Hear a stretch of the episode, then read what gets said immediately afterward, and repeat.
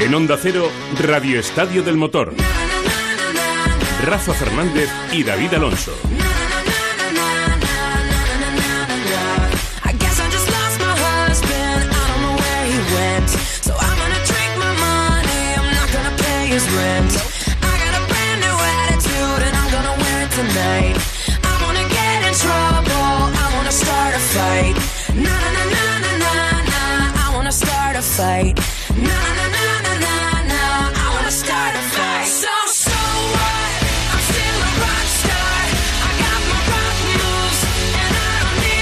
Hola, ¿qué tal? Muy buenas tardes a todos. Bienvenidos a Radio Estadio del Motor en el penúltimo día del mes de agosto, en el que, aunque esto no tiene que ver con el motor, es noticia y lo viene siendo desde hace ya bastantes días.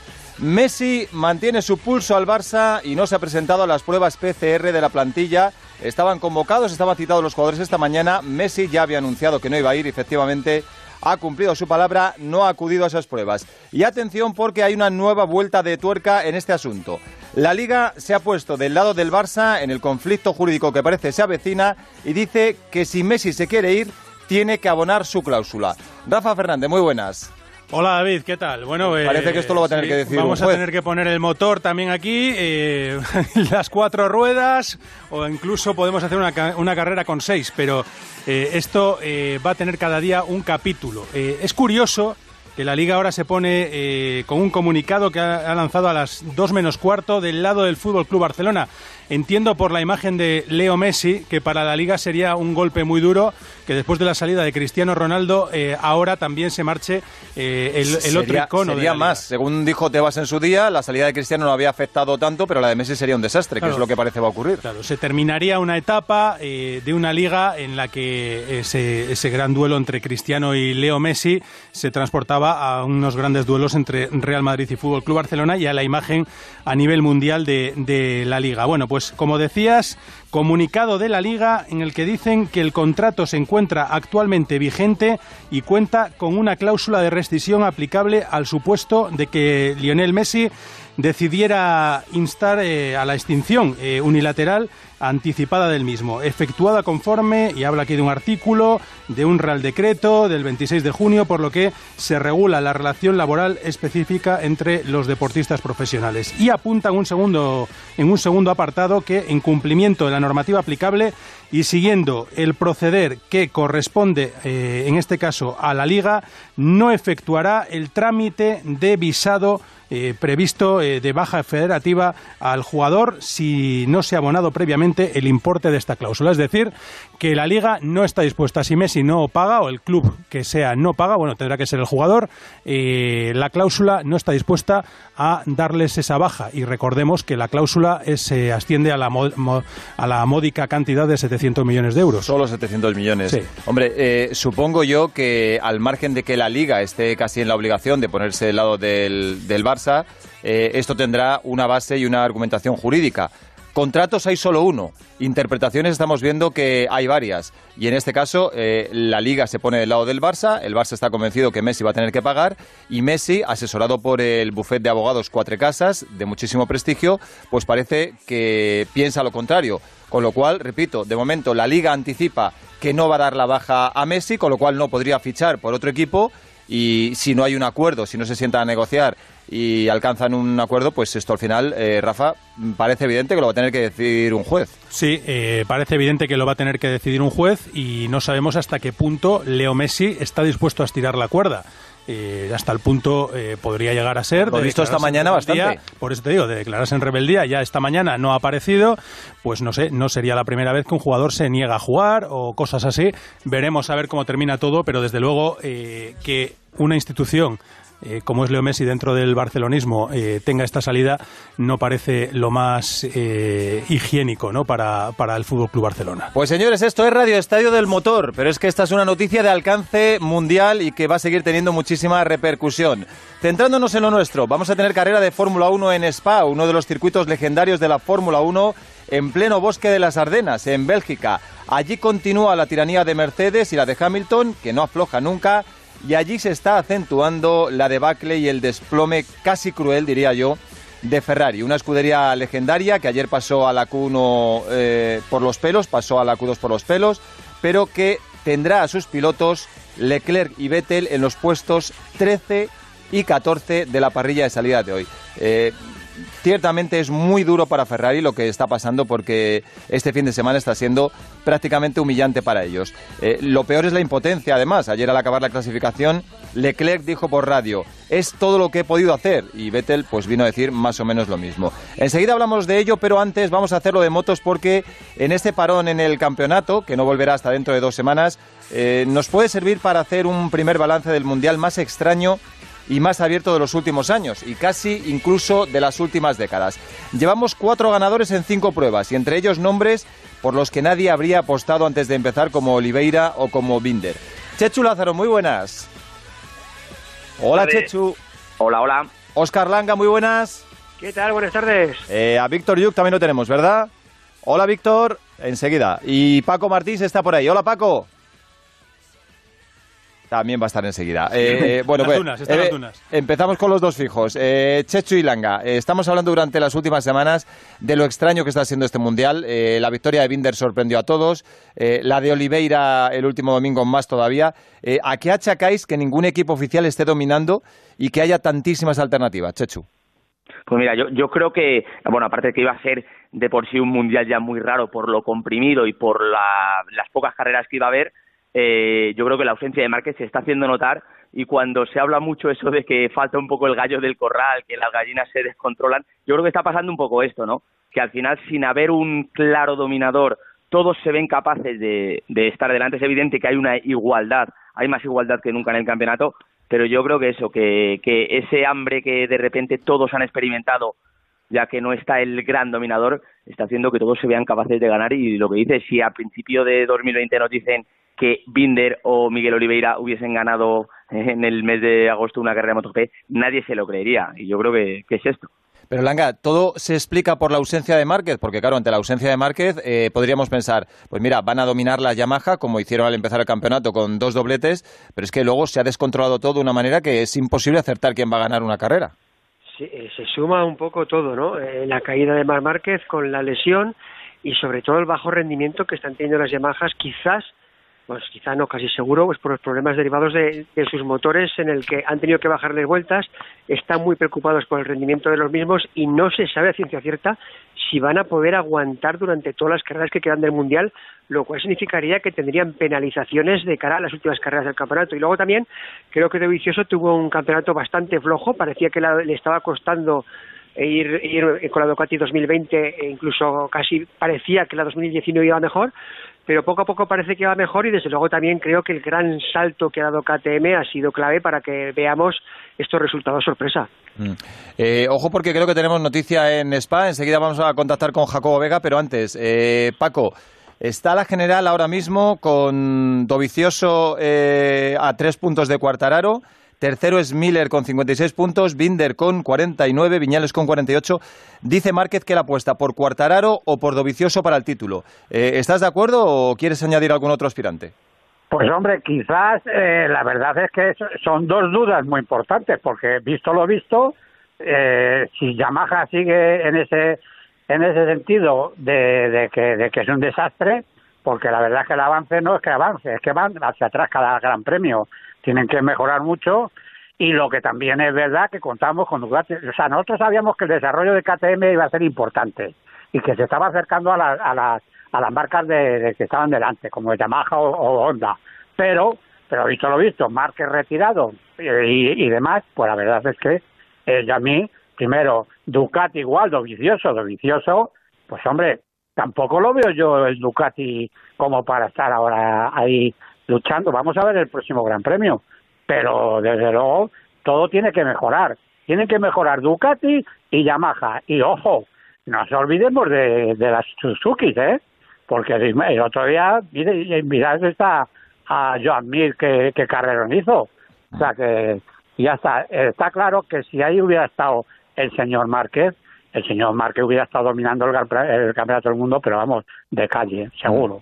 Perdona, Claro. Paco, eh, perdona, tenemos también ya eh, a un protagonista escuchando, eh, creo que está Carlos Checa, pero antes eh, hay noticia, y además noticia muy importante y muy negativa en Spa con Carlos Sainz. Eh, parece que ha roto el escape y que incluso eh, puede que no corra. No sé si tenemos a Jacobo Vega o, o Alberto Pereiro, enseguida vamos a estar con ellos, pero estamos viendo ahora las imágenes. Es noticia de última hora y Carlos Sí, se, ha bajado, incluso del coche. Sí, se ha bajado del coche, ha entrado al box, eh, escape, el escape re- parece roto eh, y las caras eran de, máximas de máxima circunstancia eh, dentro de ese box.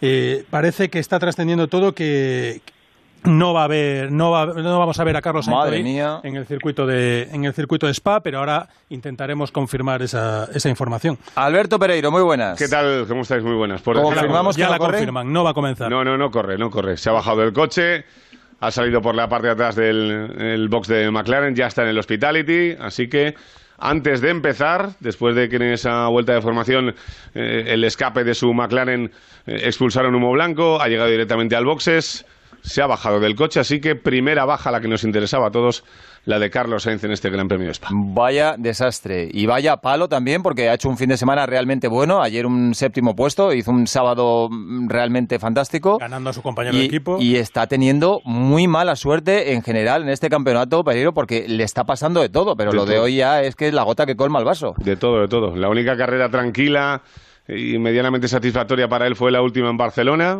por evidentemente también comentar la segunda eh, de las carreras al principio del Mundial en Austria, pero eh, no tiene nada de suerte, o sea, nada de suerte es cero. O sea, ahora, eh, ¿cuántas veces hemos visto durante la temporada que un coche en la vuelta de formación expulse humo blanco y directamente por una rotura en el escape no pueda correr? Es que hemos visto este año incluso cómo Verstappen ha tenido un accidente con el coche en, en Hungría y le ha dado tiempo a repararlo a su equipo. Pues aquí ni eso.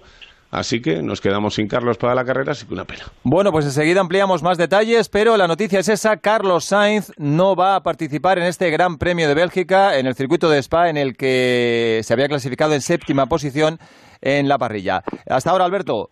Chao, chao. Decía que tenemos por ahí ya a Carlos Checa, un clásico de la categoría reina, antes como piloto, luego como comentarista. Bueno, prácticamente lo ha hecho todo. Hola, Carlos, muy buenas. Muy buenas. Eh, creo que has estado dándole a la bici esta mañana, ¿no? Bueno, un poco de todo. Me pasé la noche en vilo porque estuve siguiendo a mi hermano las 24 horas de Le Mans, que Bueno. ha terminado segundos, excelente. Sí, sí, no le ha ido mal, ¿no? No, no, me iba durmiendo, ahora me iba despertando, pero nada. Y, y después he visto las Superbikes ya, y, y un- a ratos, ahora voy a ver la segunda en diferido.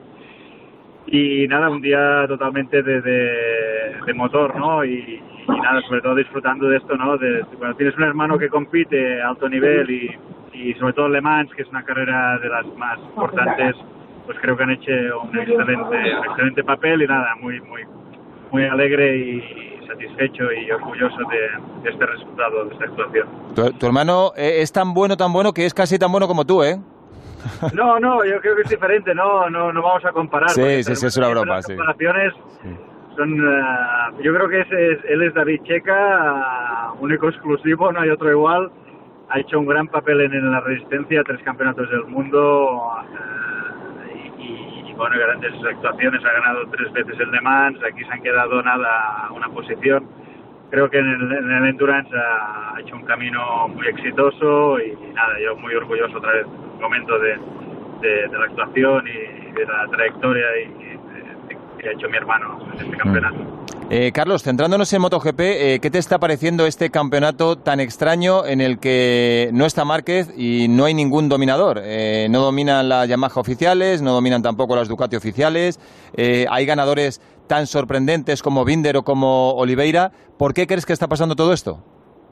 Bueno, por un lado, yo creo que sí, se ha perdido el líder, ¿no? Pues no sé, se ha- por, eh, y, y- y está claro que el que marcaba la diferencia, ¿no? También tenemos que decir que es un campeonato en un año muy especial por lo que está sucediendo. Y por otro lado, pues bueno, ah, yo diría que, que también hemos empezado un campeonato y, y se empezó en Jerez, yo creo que ahí vimos un poco, un poco la realidad del campeonato, ¿no? Marquez liderando, las Yamaha fuertes, las KTM que habían mejorado mucho, la Suzuki también que está a un buen nivel, etcétera, ¿no? Y, y ahora pues hemos llegado a, Checoslovaquia y, Austria en un circuito, unos circuitos que KTM había entrenado muchísimo, tenían una puesta a punto muy muy próxima a- y muy muy ideal ya que ya que tenían habían hecho grandes bueno muchos entrenamientos allí sobre todo Dani Pedrosa yo creo que también pues ha hecho un gran trabajo desde puesta a punto, con lo cual pues yo creo que KTM ya es una realidad, ¿no? En la cual han, incorporado ingenieros nuevos, eh, por lo que sé, y han hecho un gran paso adelante. No obstante, es un, son dos, dos escenarios que ha coincidido también con los problemas de freno de Yamaha, que yo espero y creo que van a resolver. Yo creo que ese, eh, Brembo, por la, por la información que tengo, pues ya recomendó pues una- unas piezas en unos, unos frenos y unas pinzas algo diferentes para, para Austria, cosa que creo, tendría que confirmarlo, que ni Viñales ni Cuartararo montaron. Y ahí pues eh, tuvieron graves problemas, sobre todo Viñales, ¿no? Esto yo creo que se va a resolver y vamos a ver, vamos a tener un escenario diferente en Misano, creo. Además, en Misano es un circuito de Yamaha, creo que ahí la moto va muy bien y vamos a ver cómo se pone el campeonato. Está claro que, por lo que he oído que hablabais antes, estoy de acuerdo con Marc, ahora para mí, eh, Quartararo y, y, Y Dobby. y Toby. Eh, si le quitamos la mala suerte de Viñales, yo creo que son los eh, los pilotos que, que optan a poder luchar por el campeonato, pero en, en, en- es una- son situaciones especiales, ¿no? Porque tanto Andrea, que decide que ya no continúa en Ducati, esto psicológicamente, mentalmente vamos a ver cómo lo saben llevar, ¿no? Carlos, déjame que te diga una cosa. Eh, yo eh, creo que el que va a estar hasta el final con regularidad y viendo, manejando la situación para intentar mantenerse en la lucha vivo, va a ser Valentino Rossi. Tengo esa perspectiva desde el principio de, de un mundial en el que va a haber tantos fallos, en el que se está viendo que, está todo tan igualado y que, no va a haber un gran, un gran dominador. Creo que es su última oportunidad quizás de poder luchar por un mundial. Sí, no, sería fantástico, ¿no? Pero Valentino, lo único que en pretemporada y en, en los momentos, en circunstancias normales, eh, siempre le ha faltado ese medio segundo, no voy a decir, igual es excesivo, ¿no? Esas décimas de velocidad, ¿no? Tiene un ingeniero nuevo, ha hecho unos cambios en el equipo, vamos a ver si esto pues va construyendo una confianza, un entender que le permite pues alcanzar su mejor nivel, pero está claro que Valentino es un piloto que sabe sacar ah, de las peores situaciones un gran resultado, ¿no? Y lo hemos visto ahora en Austria, ¿no? Siendo la mejor Yamaha, también en Breno hizo un gran papel, eh, con lo cual pues evidentemente yo no lo descartaría tampoco, ¿no? Pero si tenemos que calidad por, por potencial, yo Andrea, porque ya Lo digo por lo que puede años suponer para un piloto, eh, Carlos, tú que, que, que le has tenido enfrente, que sabes cómo es Valentino, eh, eh, por lo que puede ser suponer para un piloto que llegue las dos últimas carreras y que Valentino Rossi esté a cinco puntos o algo así de ganar el título, por la intimidación, por lo que, por lo que es, o sea que ahí lo puede dar todo, no sé. Está claro que como experiencia y saber ganar es el que más en, en la parrilla que hay ahora, porque está claro que lo- los resultados ya lo dan todo, ¿no? Y, yo creo que él más que nunca ve esa oportunidad.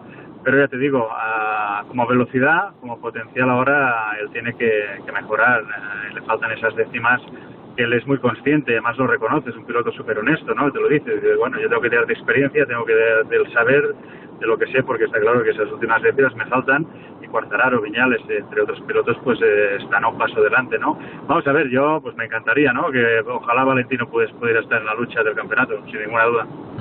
La última, Carlos, eh, ¿qué te está pareciendo la, la adaptación de Alex Márquez a la Honda? ¿Más lenta tal vez de lo que esperabas?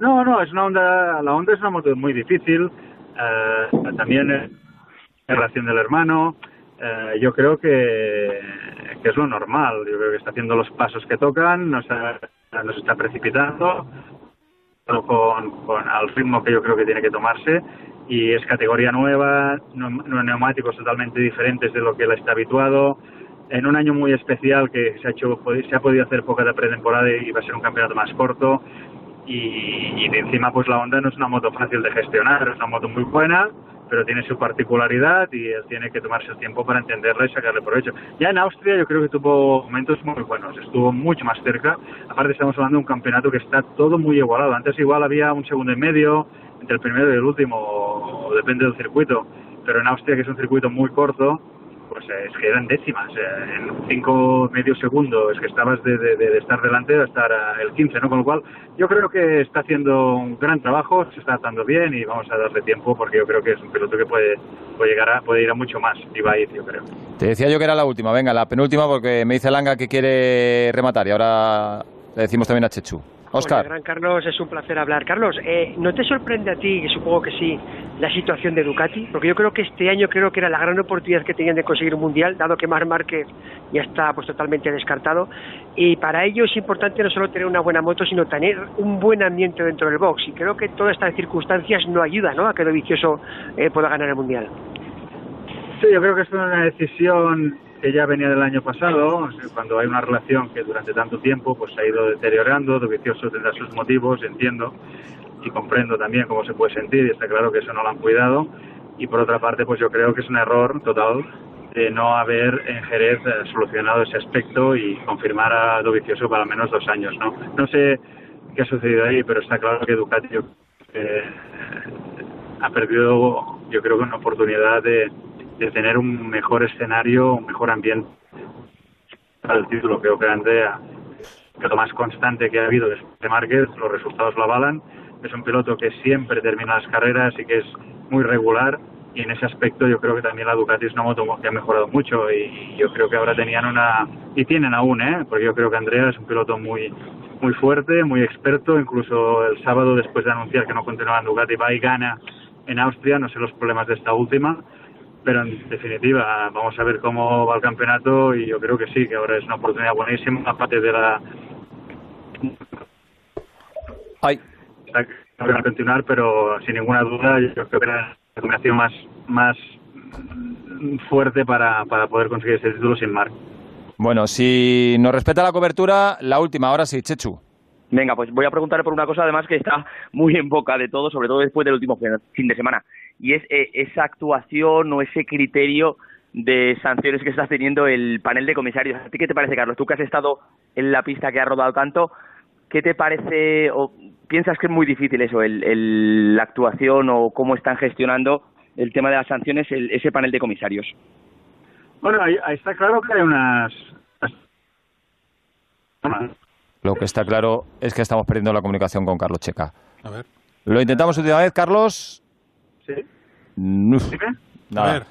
Lo, lo vamos a dejar, lo vamos a dejar porque la comunicación es eh, cada vez más complicada. Eh, un abrazo y muchas gracias por atendernos a Carlos Checa. Y antes de, de terminar, eh, lo que se está haciendo noticia también, ha sido noticia a nivel internacional incluso, es lo que dijo Maverick Viñales aquí el lunes por la noche en el transistor, eh, Chechu, diciendo que mm, la culpa había sido suya, eh, el problema de los frenos eh, es una cosa que, que él tenía a lo mejor que haber solucionado antes y, creo que ha llegado incluso hasta la Gaceta de los Sport la noticia, ¿no?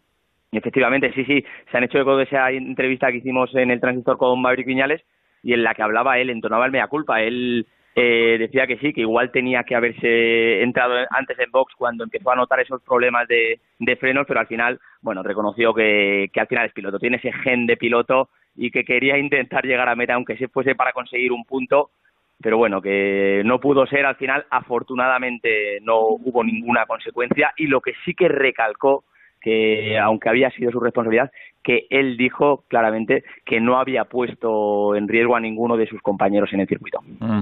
Y para terminar, Langa, eh, tenemos Superbikes ahí en Langaland, ¿no? En, en tu circuito, en tu tierra. Sí, en el, el primero de los dos fines de semana seguidos, el que se va a celebrar Superbikes en el circuito de motor en Aragón. Y con buenas noticias, ya que Álvaro Bautista en la segunda carrera acaba de conseguir su primer podio con la Honda y además muy cerquita del vencedor Jonathan Ríos, seguido de, Chad Davis. Recordemos que de las tres carreras que ha habido, en la primera consiguió la victoria Scorred y Álvaro no pudo eh, terminar la carrera. Y esta mañana en la Super Pole Rush ha acabado cuarto con victoria de Jonathan Ruiz. O sea que poco a poco el piloto de Talavera va mejorando con esa onda y repito, primer podio para Álvaro Bautista. Eso sí, también tenemos buenas noticias de Ana Carrasco, que el día de ayer consiguió un segundo puesto, seguido de Mica Pérez, consiguió el tercero y se pone líder en el Mundial de Super Sport 300. Y para acabar, también se está celebrando el Fince Resol en el circuito de Motoland Aragón con la victoria de Yari Montella en Moto 2, en Moto 3 la primera carrera ha sido para Xavier Artigas y la segunda para Izan Guevara. Y el European Talent Cup un nombre que me suena un poco y no sé de qué, victoria para David Alonso. Y, y en la segunda Marco Morelia consiguió la victoria. O sea que un fin de semana repleto de carreras tanto de dos como de cuatro ruedas. Ya os he dicho que me motiva mucho el circuito de Jerez y estoy mejorando cada vez más.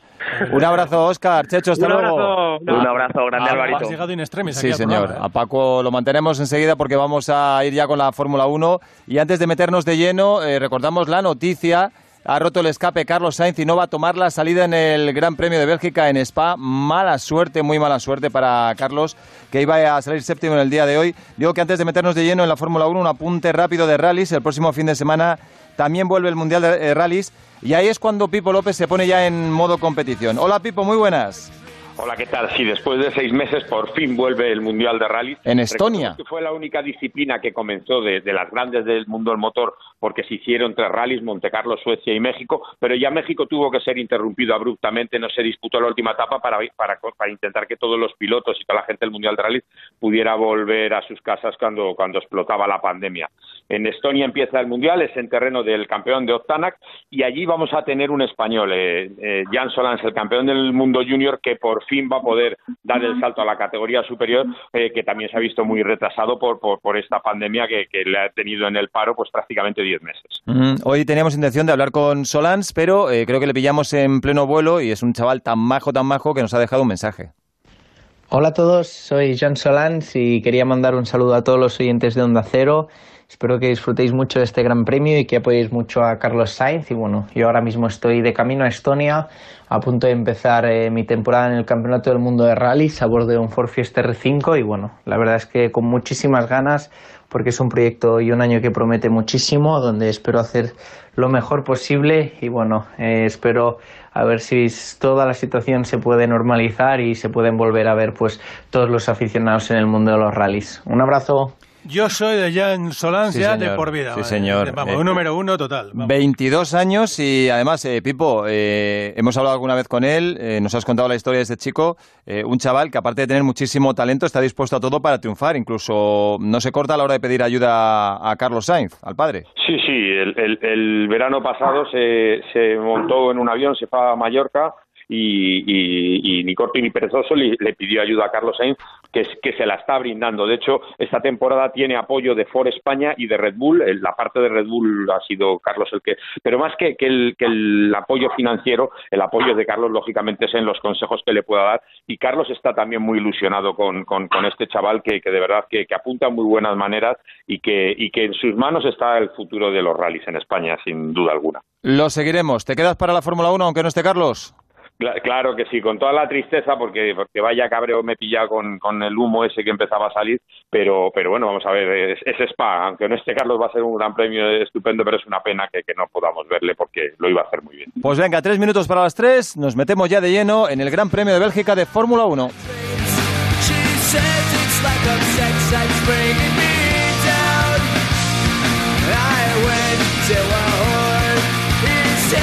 En Onda Cero, Radio Estadio del Motor. Rafa Fernández y David Alonso. Onda Cero Madrid 98.0. En verano también se adelgaza con una sonrisa en cuerpo libre. Tratamientos naturales, localizados y personalizados con todas las garantías sanitarias. Disfruta de tu verano con el método Cuerpo Libre. Más de 20 años nos avalan. Llama ya al 91 192 32 32 91 192 32 32. Adelgazar con una sonrisa es posible.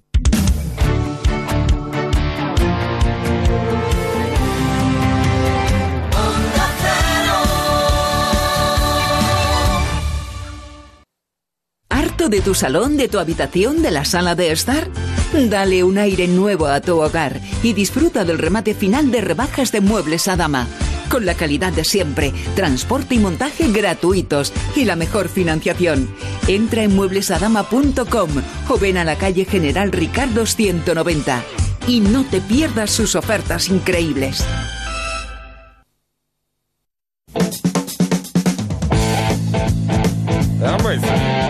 Onda Cero, Radio Estadio del Motor. A las 3 y 10 va a comenzar la carrera de Spa con Hamilton primero y Bottas segundo, es decir, eh, lo clásico, pero a dos niveles muy diferentes, porque Hamilton, que logró su pole número 93, vaya bestia, le sacó medio segundo a su compañero y Verstappen, que saldrá tercero, se quedó a solo 15 milésimas de Bottas, que por cierto cumplió 31 años el pasado viernes. Hola de nuevo, Pereiro. Hola, Alberto. Hola, hola. Y hola, Jacobo Vega. Hola, ¿qué tal? ¿Cómo estáis? Bueno, pues eh, es difícil empezar una carrera en la que nos fijamos básicamente en, en Carlos Sainz. Sin Carlos Sainz, eh, ¿cómo se puede romper el escape de esa manera, Jacobo? Es una cosa muy rara, ¿no? es raro, ya veis que no pasa casi nunca, pero, pero sucede, ¿no? Y al final el problema es que, que, claro, hasta que no el equipo no, no ha puesto el, coche en pista, pues no te das cuenta de, que tienes un problema ahí con el, con el escape, ¿no? Y, y también el, claro, tú dices, tú cambiar un escape no tiene que ser tan complicado, ¿no? Pues sí, es muy complicado porque eh, fijaos cómo va empaquetado un Fórmula 1 todo, ¿no? Lo, fin, lo, lo, lo, finito que es y cómo van todo por dentro y, y básicamente pues no, no, te da tiempo a cambiar un tubo de escape en, o unos escapes de, de un coche en, en, la media hora que tienes desde que sale el coche a, desde que sale el coche a dar las vueltas de, de, instalación hasta que hasta que se da la salida de la carrera, ¿no? Con lo cual, pues eh, una pena, porque no, como digo, no suele pasar muchas veces y le ha tocado a Carlos. Bueno, pues está teniendo un año realmente malo en cuanto a suerte, Carlos. Esa es la noticia del domingo previa a la carrera, que no va a correr Carlos Sainz.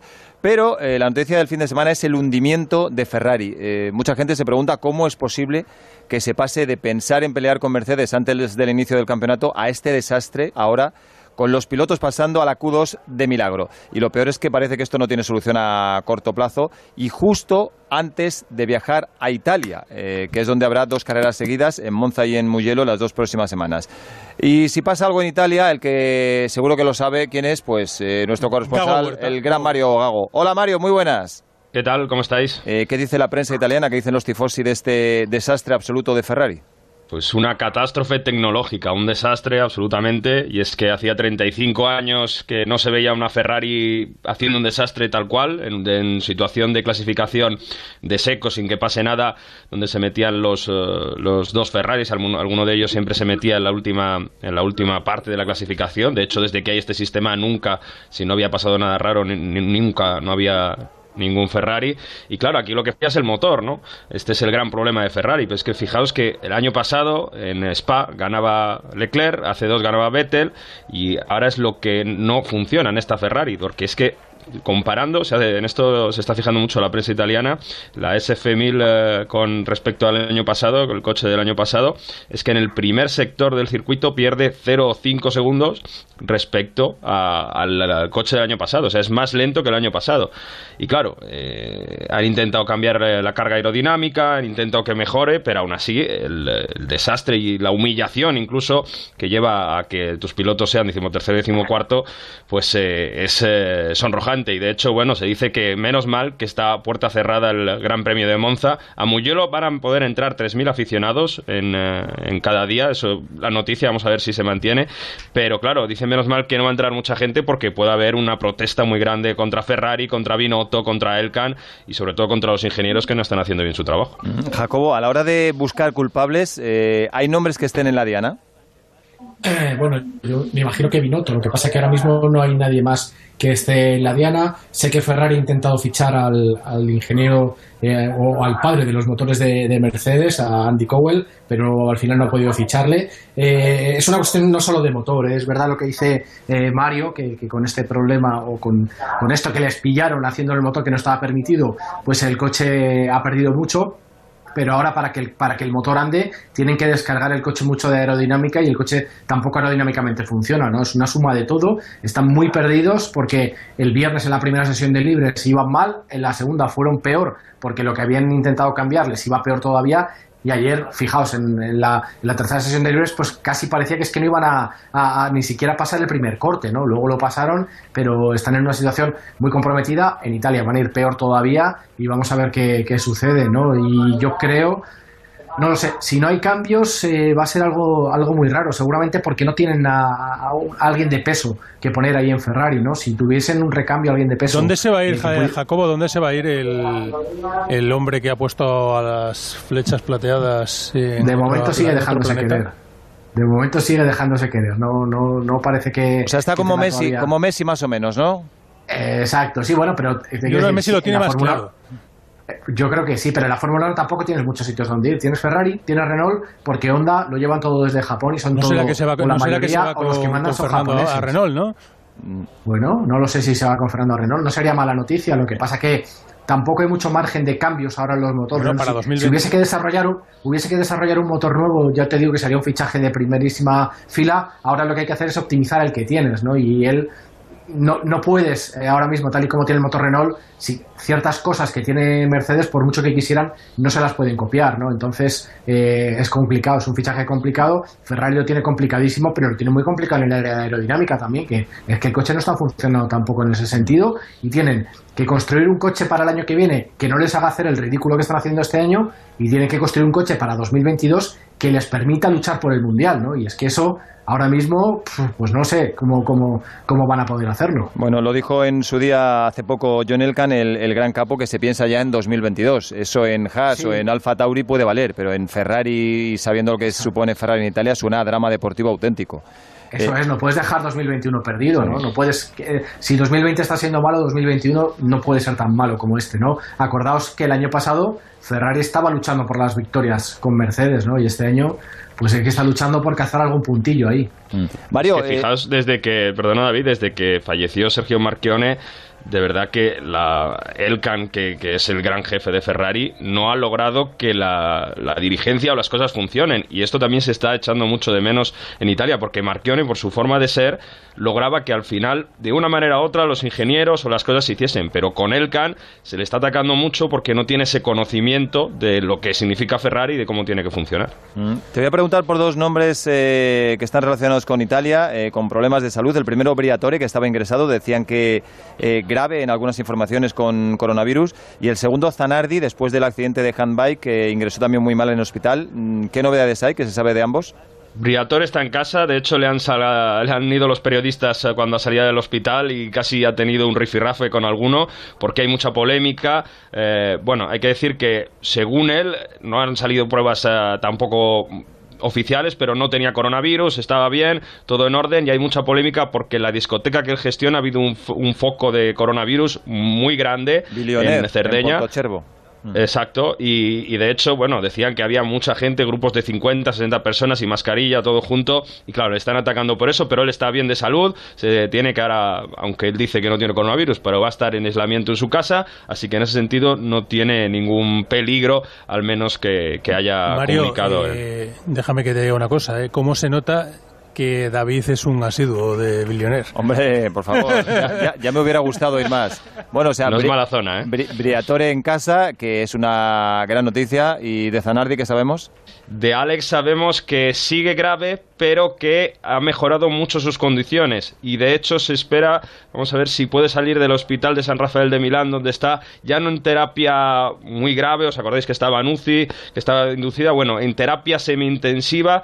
Y bueno, poco a poco los pilotos de Fórmula 1 parece que puede recuperarse, si no hay, es muy difícil que vuelva a estar como anteriormente y que es muy fácil que haya una recaída, pero por ahora las evoluciones van en positivo y en estos días se filtra, bueno, pues un optimismo de los próximos meses, bueno, pues poco a poco poder salir de esa situación que era prácticamente muy cerca de, de la muerte, pues ahora poco a poco está mejor de salud y vamos a ver porque en esta semana se espera buenas noticias y que puede dejar la, la terapia muy fuerte del Hospital San Rafael de, de Milán. Pues ojalá Alex Zanardi se recupere lo máximo posible y pueda llevar una vida lo más decente y digna que pueda, porque es de los tipos que merecen la pena de verdad, por la fuerza de voluntad, por el esfuerzo, por las ganas de vivir. Eh, ha tenido muy mala suerte en la vida y de verdad que merece eh, llevar una vida, repito, lo más digna posible. Un abrazo, Mario, muchas gracias. Un abrazo, os escucho. Estamos ya con la Fórmula 1, pero también tenemos otro acontecimiento en directo. Tour de Francia, en marcha la segunda etapa. Ayer victoria para el noruego- Christoph en un día lleno de caídas. Y hoy segunda etapa con salida y llegada también en Niza y ya con dos puertos de primera. Eh, ¿Quién te iba a decir a ti, Rafa Fernández, que la REA iba a estar comentando el ciclismo en Onda Cero, eh? No Increíble. sabemos si es sobrino, nieto. eh, O sea, aquí está Alaitz Larrea, que es eh, el gran especialista Max de, ahí. de- de ciclismo en, en Onda Cero y que está pendiente de esta segunda etapa. Hola, Alaitz. Hola, ¿qué tal? Bueno, cuéntanos, ¿qué pasa? Pues, ¿Cómo van las cosas? Tras el día de ayer marcado por la lluvia y las caídas, hoy tres puertos, dos de ellos de primera categoría. A falta de dos kilómetros para coronar el Col de la Colmián, el primero del día, hay una escapada con siete fugados, entre ellos Peter Sagan, y hay hombres del pelotón sufriendo tras las caídas de ayer, como David de la Cruz, que se encuentra en la cola del pelotón con esa fractura del, del sacro que sufrió ayer. Ya le dije que iba a demarrar Perico Delgado en el kilómetro 30 y mira, al final ha sido Peter Sagan. Madre mía. Te voy a preguntar a ver lo que sabes de esto de verdad. ¿Quién va a ganar este Tour de Francia? ¿Eres de los que apuesta por Bernal, por Roglic o alguna otra alternativa? Yo apuesto por Mikel Landa, que además ya ha dicho estos días que es su gran Landista. oportunidad, ¿no? Ah, y además tirando para casa, muy bien, es listo, es listo Landista, la rea, es listo la landista. rea. Muchas gracias, Alaitz, vamos contando lo que ocurra, hay novedades. Ahora sí, está a punto de comenzar la vuelta de formación en el Gran Premio de Bélgica. 44 vueltas a un circuito de 7 kilómetros. Y la noticia, Pereiro, de momento sin lluvia. Sí, señor, veremos a ver si pasa un ratito de carrera porque había previsión de que a las 4 de la tarde, por cierto, eh, collejita para Jacobo, ¿eh? que dijo esta semana en la Brújula del Deporte que iba a llover el viernes, el sábado y el domingo. Y o vamos. sea que de meteorólogo no se va a ganar la vida No, no, Jacobo, ¿no? de- desde luego. Y más teniendo en cuenta que era un país para fallar poco. Me Sí. acaba de mandar un mensaje. Roberto Brasero que estaba preocupado por su Sí, puesto sí, de trabajo sí, y dice Ah, que sí. menos mal. Pero ha llovido, ha llovido. El, el- el viernes 10 minutos. ¿Ha No, llovido o sa- no ha sacó la gente el, hue- el- el huerto, le quitó el plástico y, y lo tuvo que poner otra mi vez. Pregunta, mi pregunta es, ¿llovió o no llovió? Te voy a hacer ¿Y la pregunta de otra manera. Eh, ¿Han tenido que montar neumáticos de lluvia en algún momento los equipos? De momento no, ¿no, Jacobo? No, porque eh, el, el No, no, no hay viernes por- cuando no hay llovió, por qué. llovió en medio de la en medio de la clasificación de la F3, lo que hicieron fue no salir a pista porque ya todo el mundo había hecho un tiempo con los de seco, con lo cual salir con el de lluvia solo salió un piloto a, a pista con el de lluvia y se volvió a meter. Y ayer, el sábado, llovió antes de que empezara todo, por la mañana.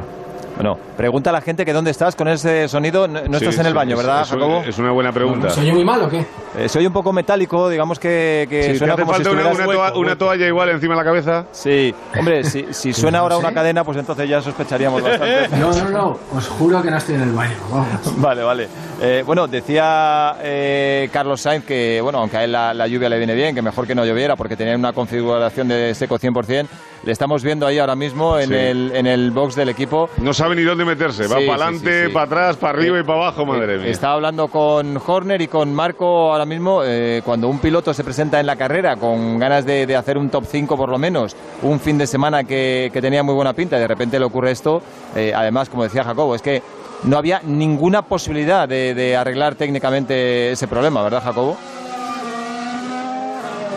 Ah, estamos cambiando. Estamos- Bueno, está mira, cambiando para- de, de- de nave espacial. Mira, David, para que, eh, por lo que ha dicho Jacobo antes, para que la gente le quede claro lo complicado que era, o la decisión que ha tomado McLaren, eh, nada más ver que era el escape, han intentado llevar el coche corriendo a- al garaje y en cuanto han visto algo en la parte de atrás del coche, que deduzco en, en cuanto intuyen o ven que es el escape, Carlos se ha bajado del coche y los ingenieros han apartado del monoplaza, así que eh, fíjate si se ha decidido rápido el hecho de que al ver que ese era el problema no había opción ninguna de salir. Bueno, pues sin Carlos en la parrilla, ahora mismo los 10 primeros quedan así.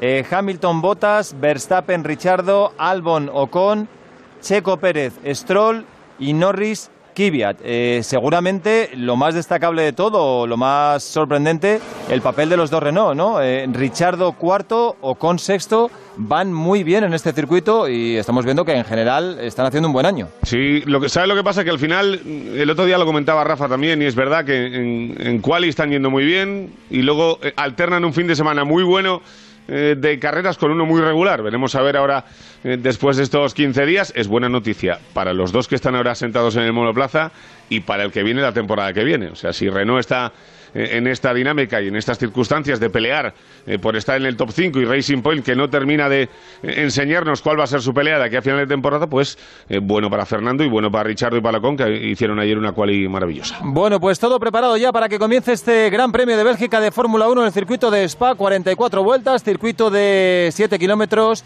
una de las curvas más famosas del campeonato, Rus, que ya todos los pilotos de hace tiempo hacen a tope, Matías Binotto, el jefe de Ferrari, bastante preocupado, los coches ya y los pilotos mirando el semáforo, bandera verde, a punto de comenzar el Gran Premio de Bélgica, Pereiro. Ahí estamos en cuatro, cinco semáforos rojos y arranca el Gran Premio de Bélgica en el circuito de Spa. Va a cerrar bien Hamilton, ataca botas por fuera.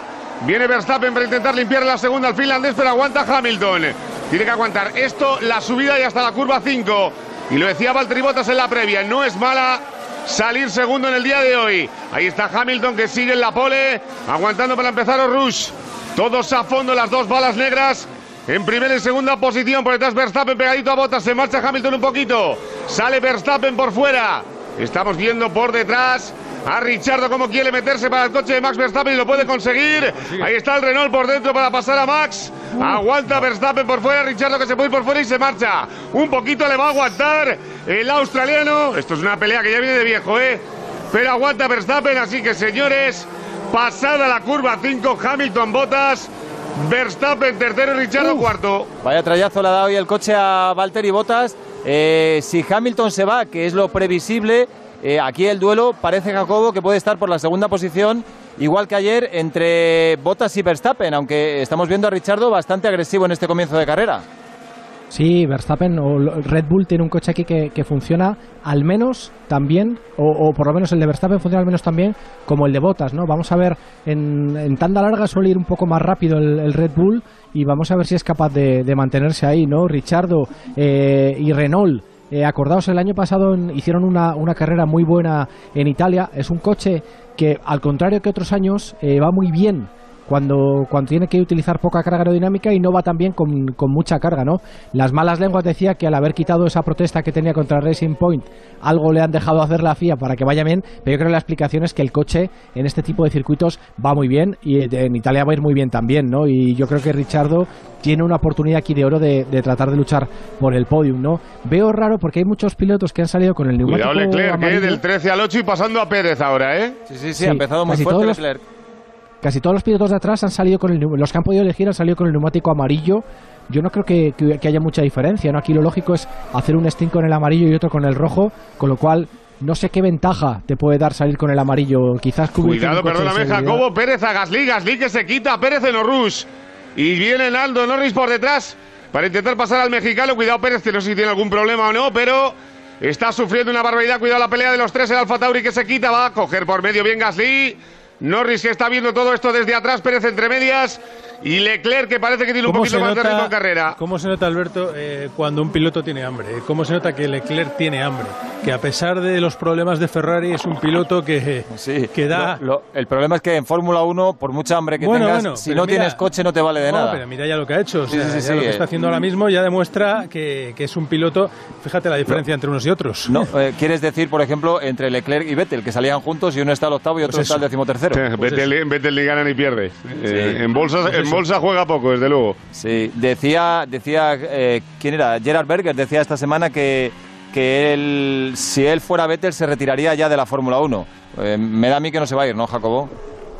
Yo creo que no se va a ir, ¿no? Que lo tiene más que hecho con Racing Point, con Pero eh, decían- Aston Martin para el año que viene. Decían también que estaba eh, esperando la posibilidad de, aunque lo tiene prácticamente hecho con Racing Point, que no descartan todavía la posibilidad de Red Bull de, de sustituir a Albon. Sí, eso era yo creo una cosa que se ha, que se ha venido rumoreando este fin de semana.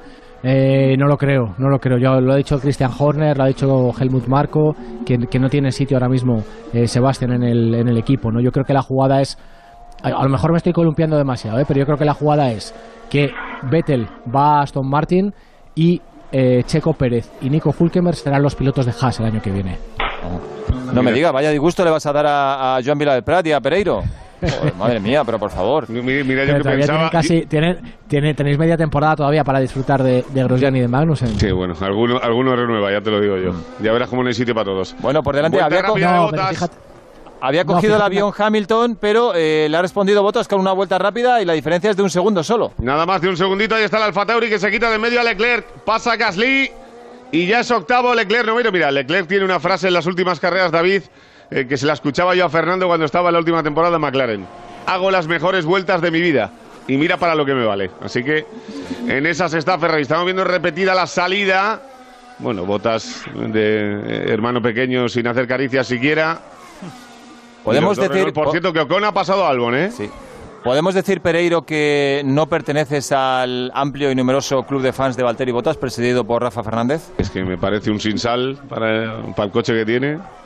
No, bueno, pero es que- Hamilton, Hamilton encantado, como si le renueva 56 años. Es que yo creo que eso es lo que ven en Mercedes, es decir, eh, Hombre, claro. un buen piloto que no es una estrella, que no va a crear problemas en el equipo, eh, que no genera complicaciones a la hora de decidir quién es el líder del equipo, está todo muy claro, él asume su rol y- de secundario y, y ya encima está. es repre- repre- representado el que manda. Os voy a Os decir hago una que- pregunta. Que, para algunos será popular y para otros antipopular. Eh, eh, eso es lo que Fernando Alonso durante su carrera eh, ha tenido o lo que ha, queri- ha querido tener, igual que Hamilton, igual que Vettel, igual que todos, pilotos de acompañamiento, porque yo recuerdo cuando estaba Fernando con Es- eso suena un poco mal. Ya, y por eso, No, no, no, ya no, Rafa, y por eso no, le ya, ponen, y y por digo eso por- le ponen a Raikkonen porque, en porque Ferrari. porque, porque al final, no, no lo digo como algo que ni que critique ni que deje de criticar, es lo que quieren los grandes pilotos. No Hombre, quieren. claro. ¿Eh? Que claro que sí, claro ¿Es que verdad o no? eso. Sí, sí, claro.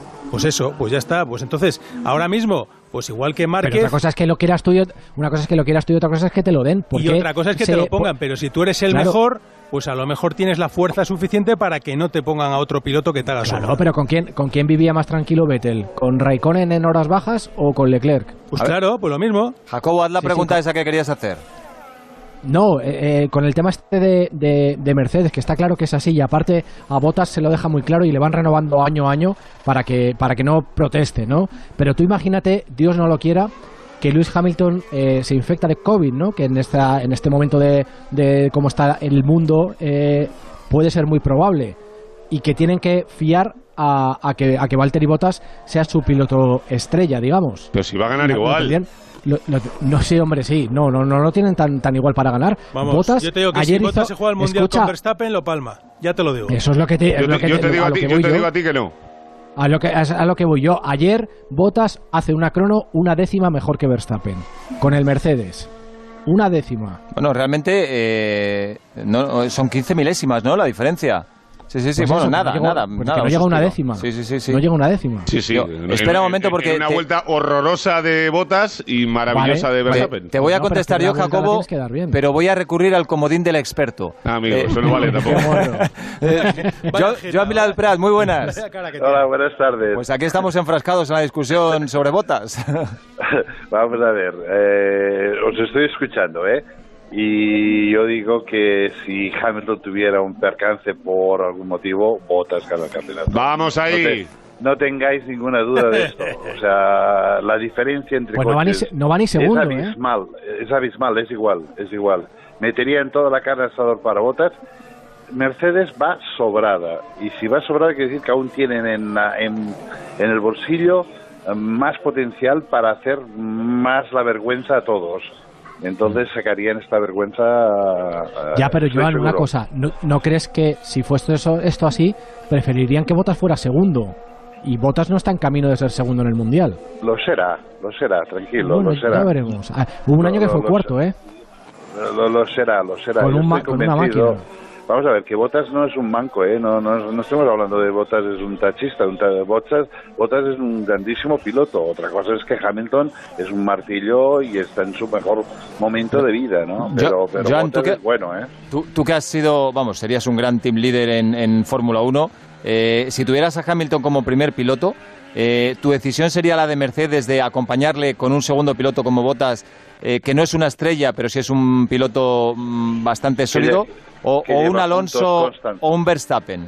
No, no, no, yo metería botas. Pero bueno, a ver, yo he tenido la suerte de tener dos campeones. Eh, un poco, o he trabajado en equipos que, han- que hemos tenido dos campeones. Y, y lo que, sí que es verdad que es difícil de manejar dos, dos gallos eh, en un canillero, pero, pero, pero se puede hacer, se ha hecho. Y si eres un buen team principal, lo puedes hacer y lo tienes que hacer.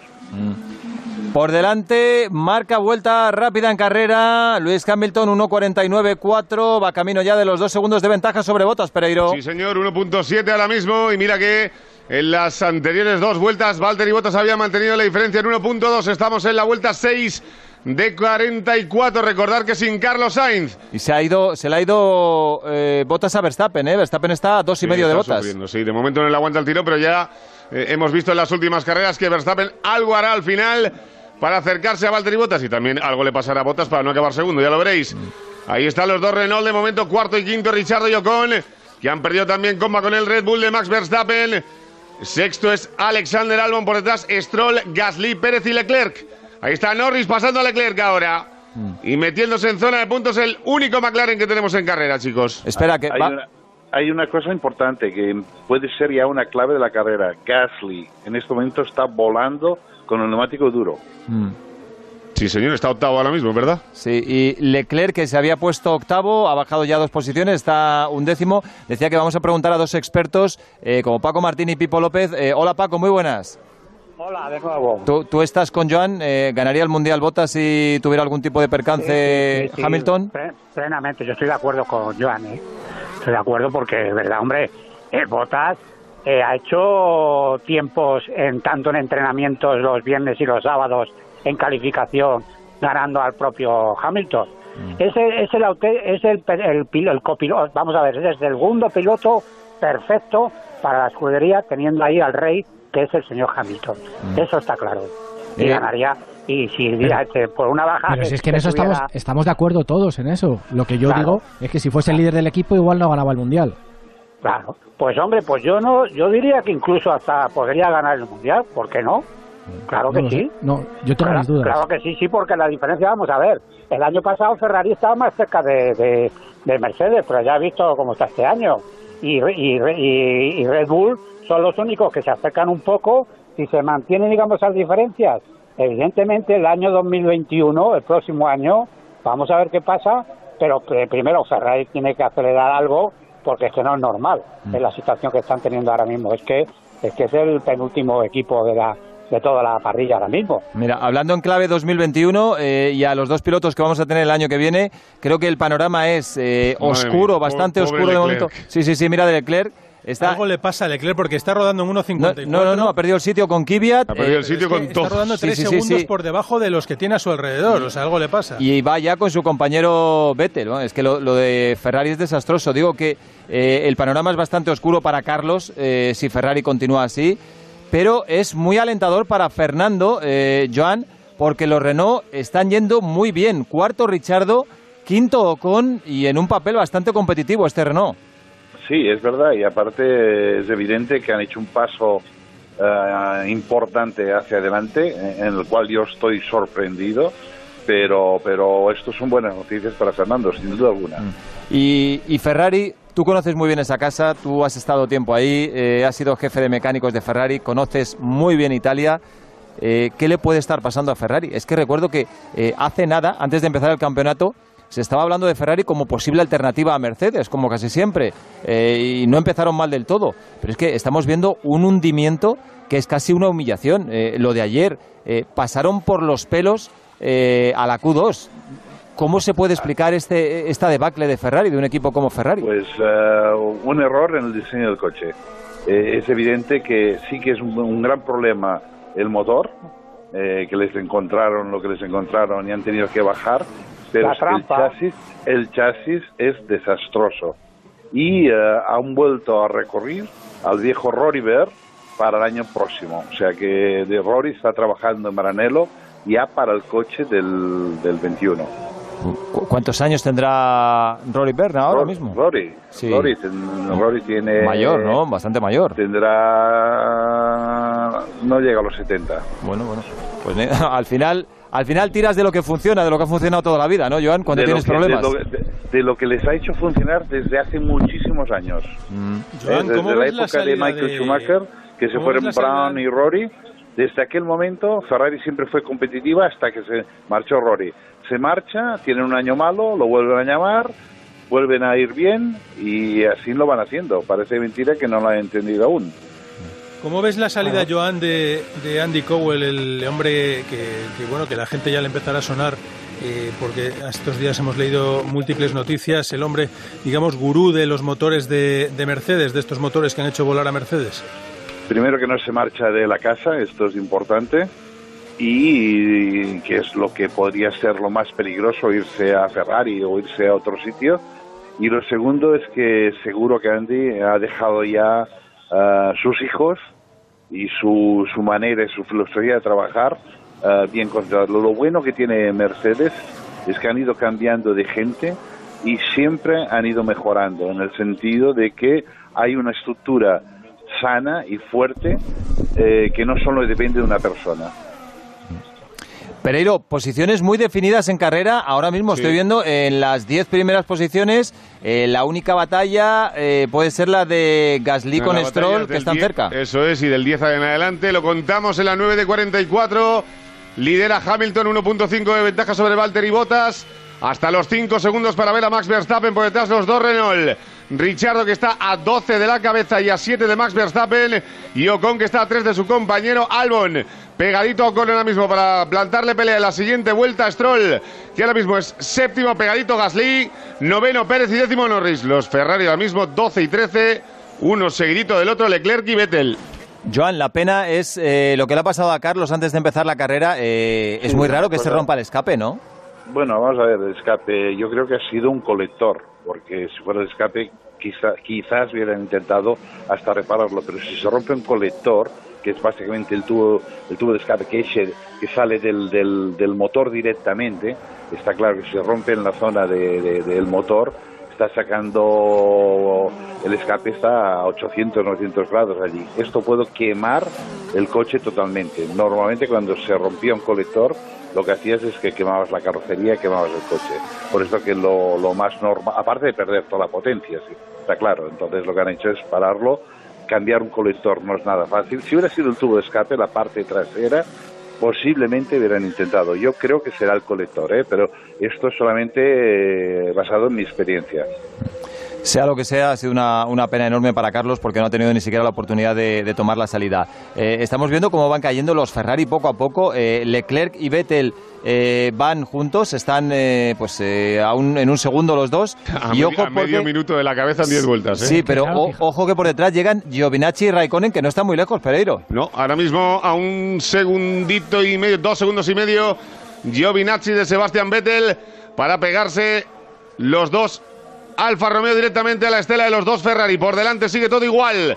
Hamilton que mantiene la ventaja cerca de dos segundos sobre Valtteri Bottas y Verstappen, eh, Joan, lo que pasa en todas las carreras, ¿eh? Le meten cuatro segundos, cinco segundos y cuando llega a cinco se para la diferencia. Y a partir de ahí empieza, no sé si el canguelo en Mercedes, el cambio de estrategias en Red Bull, pero Max que ha estabilizado la diferencia en seis segunditos. El podium bastante establecido, 10 de 44, Hamilton, Bottas, Verstappen, los tres primeros en Spa. Pipo, eh, sin Carlos Sainz, eh, un, un gran amigo de la familia como eres tú, ¿en, qué se fija en esta carrera? Porque claro, si miramos por delante, eh, prácticamente no hay ninguna emoción. Es más o menos lo mismo de siempre. Hamilton primero, segundo Bottas a más de dos segundos ya, tercero Verstappen a cuatro segundos y medio. Eh, ¿En qué te fijas? Sí, bueno, no- nos fijamos en que está siendo una carrera bastante aburrida. Es una pena que Carlos no haya podido ni siquiera tomar la salida porque está en una posición bastante bastante buena, está ahí séptimo en, Spa y, hemos visto en anteriores carreras que sale que, que las salidas que hace Carlos son muy buenas. Es una pena que no haya estado y bueno, pues lo que dices tú, la carrera está muy estabilizada, muy podemos decir que aburrida en este momento. No eh, esperemos a que llegue la lluvia que había vaticinado Jacobo y a lo mejor eso nos lo cambia todo. ¿no? Pero, Como pero- no ha vaticinado si- nada. si no llueve, Jacobo, la- cosa Jacobo mira lo que dicen fea. los meteorólogos. Eh, A ver que tenemos bandera amarilla en el tercer sector. ¡Uy, qué accidente más Uy, feo! uy, cuidado, Uy, cuidado. qué accidente más feo. Creo que ha sido o Russell o Giovinazzi, uno de los dos. Sí, sí. Bueno, safety car en pista y accidente No es- horroroso de Estamos feo. viendo el coche, sí, sí, estampado contra las protecciones Giovinazzi. Giovinazzi, que estaba en plena pelea con Sí, sí. Kimi Raikkonen. Bandera amarilla. Mira, Giovinazzi sale del coche, solo primero. Giovinazzi sale perfecto del coche. Banderas amarillas, el coche empotrado. Bueno, Ahí, son y- los dos, eh, son los dos. Russell. Son los dos. Y el otro Russell. Sí, sí, Russell y Giovinazzi. Vamos a ver ahora porque se han tocado, se han salido de carrera y obviamente saldrá el coche de seguridad. Leclerc. Sí, sí. Bueno, van a tardar en, en limpiar la pista porque eh, está llena de, de piezas. Bueno, veremos a ver la salida de Leclerc, que ha tardado un poquito más de lo normal. Que ha puesto, ha puesto los blancos, los duros, ¿no? los duros, los duros. Por esto han tardado, porque tenían otro neumático y como han decidido al último momento ir hasta el final. Claro, claro. Hay muchos pilotos que están entrando, entra Raikkonen también, entra Grosjean. Entra eh, Magnussen. Sí, y Entra de, Latifi. de los de arriba ninguno, ¿eh? Eh, No. Ninguno de los diez primeros entra de momento. No.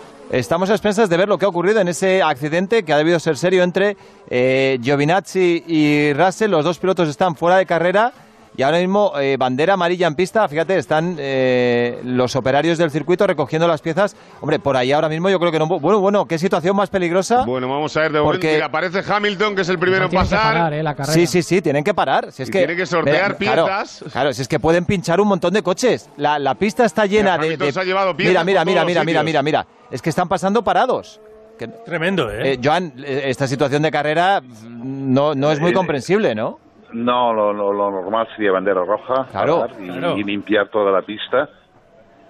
Claro, es que Increíble. Eh, lo, lo- lo que no sabemos es lo que ha pasado, pero... no hemos visto bueno, la repetición todavía, pero los coches han quedado Ahora, destrozados. Mira, Ahí aquí la lo vemos. en la bajada, antes del giro de derechas, eh, para enfilar la penúltima recta antes de meta.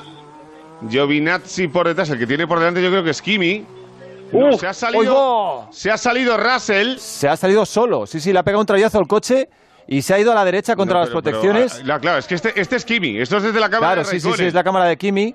Lo estamos viendo desde, desde atrás del todo. Lo que, no- lo que no sé es qué ha pasado con Russell después. No, no, hemos visto solo la salida de pista de Giovinazzi. todos, todos, todos con neumáticos duros, ¿eh? Hasta el final. Bueno, ahí está Ah, sí. Bottas haciendo su parada. Hamilton, Verstappen, también, Richardo, Verstappen, con todos. Richardo, todos.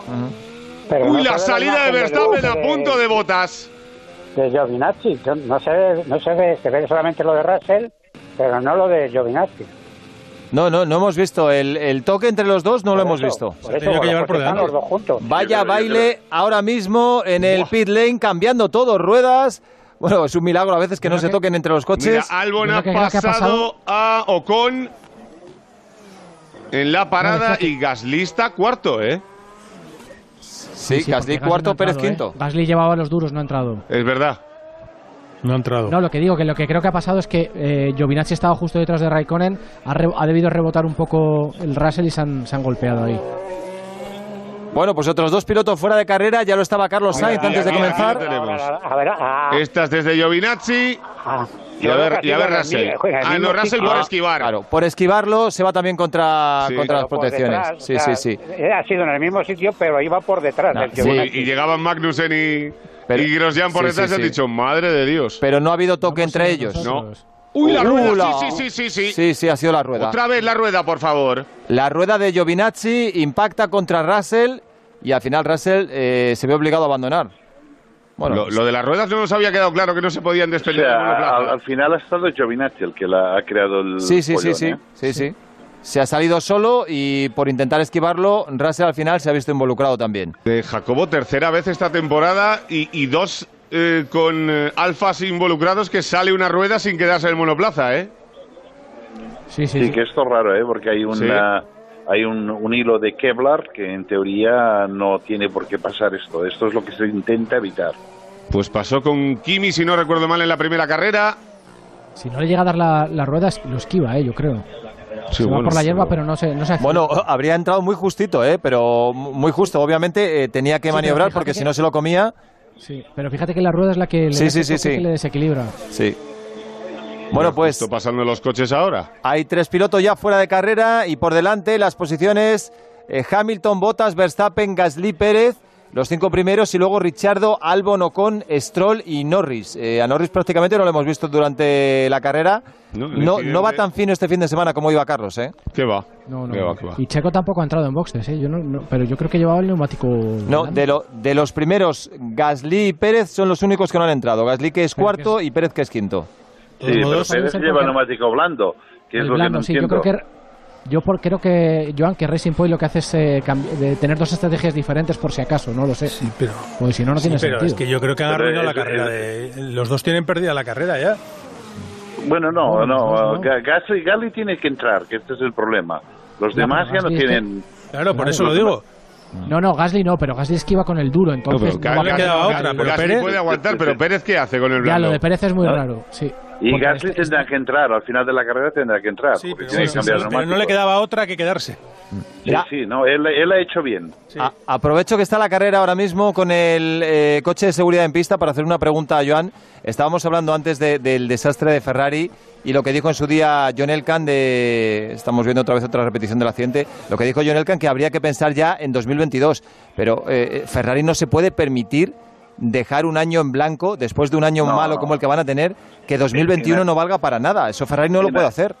En absoluto. Y aparte, es tan, es tan evidente que están ah, en un desastre que yo creo que pueden encontrar el problema. Yo creo que hay un problema crónico serio que no lo han entendido. En el momento en que lo entiendan, automáticamente serán competitivos otra vez. O sea, De to- de es, todas es formas, Joan, demasiado. sí. Es demasiado. O sea, o, o se han equivocado, o el túnel de viento les ha dado malos datos, o lo, que sea, pero lo que es evidente es que Ferrari no tiene por qué estar. Es que son más lentos que son más lentos que los mismos eh, Alfa Romeos o, o los Haas. Sí, sí, sí, sí, así es. O sea, de, de todas hay, formas, hay algo, hay algo muy raro, muy raro y crónico en los dos coches. conocemos la capacidad que tiene Ferrari. eh, en Maranello se trabaja bastante bien. eh, este año supongo que un poquito peor por esa deficiencia en el chasis y en el motor. Pero el gran problema para ellos ahora es que tienen que hacer dos proyectos paralelos. O sea, tienen que trabajar en el coche de 2021 y en un coche completamente diferente que será el de 2022. Y sí, y dentro del 21 lo que les permite la FIA. Acuérdate que solo son bloques según el reglamento. Obviamente tendrán que cambiar esto de alguna manera, pero se intentaba evitar eh, grandes cambios para el 21. Entonces estaba regulado exactamente lo que se podía cambiar en el coche. Claro, el único, lo que- eh, la única marca que cambia bastante es McLaren con la incorporación de Mercedes. Exacto, pero esto es un permiso esencial de, de, Claro, eso está autorizado. de, de FIA. Sí, sí. Bueno, pues son las 3 y 40 de la tarde. Enseguida se va a retirar el coche de seguridad y se va a reanudar la carrera. Estamos en la vuelta 13 de 44. Esto es el Gran Premio de Bélgica en el circuito de Spa. Por desgracia, sin Carlos Sainz en pista. Qué ganas tenía de playa. Uy, ¿cuántas placas de Securitas Direct? Este año se han puesto alarma un montón de vecinos. Normal. Con todo esto de las ocupaciones, merece la pena ponerse alarma. Confía en Securitas Direct. Ante un intento de robo o de ocupación, podemos verificar la intrusión y avisar a la policía en segundos. Securitas Direct. Expertos en seguridad. Llámanos al 945 45 45 o calcula online en securitasdirect.es.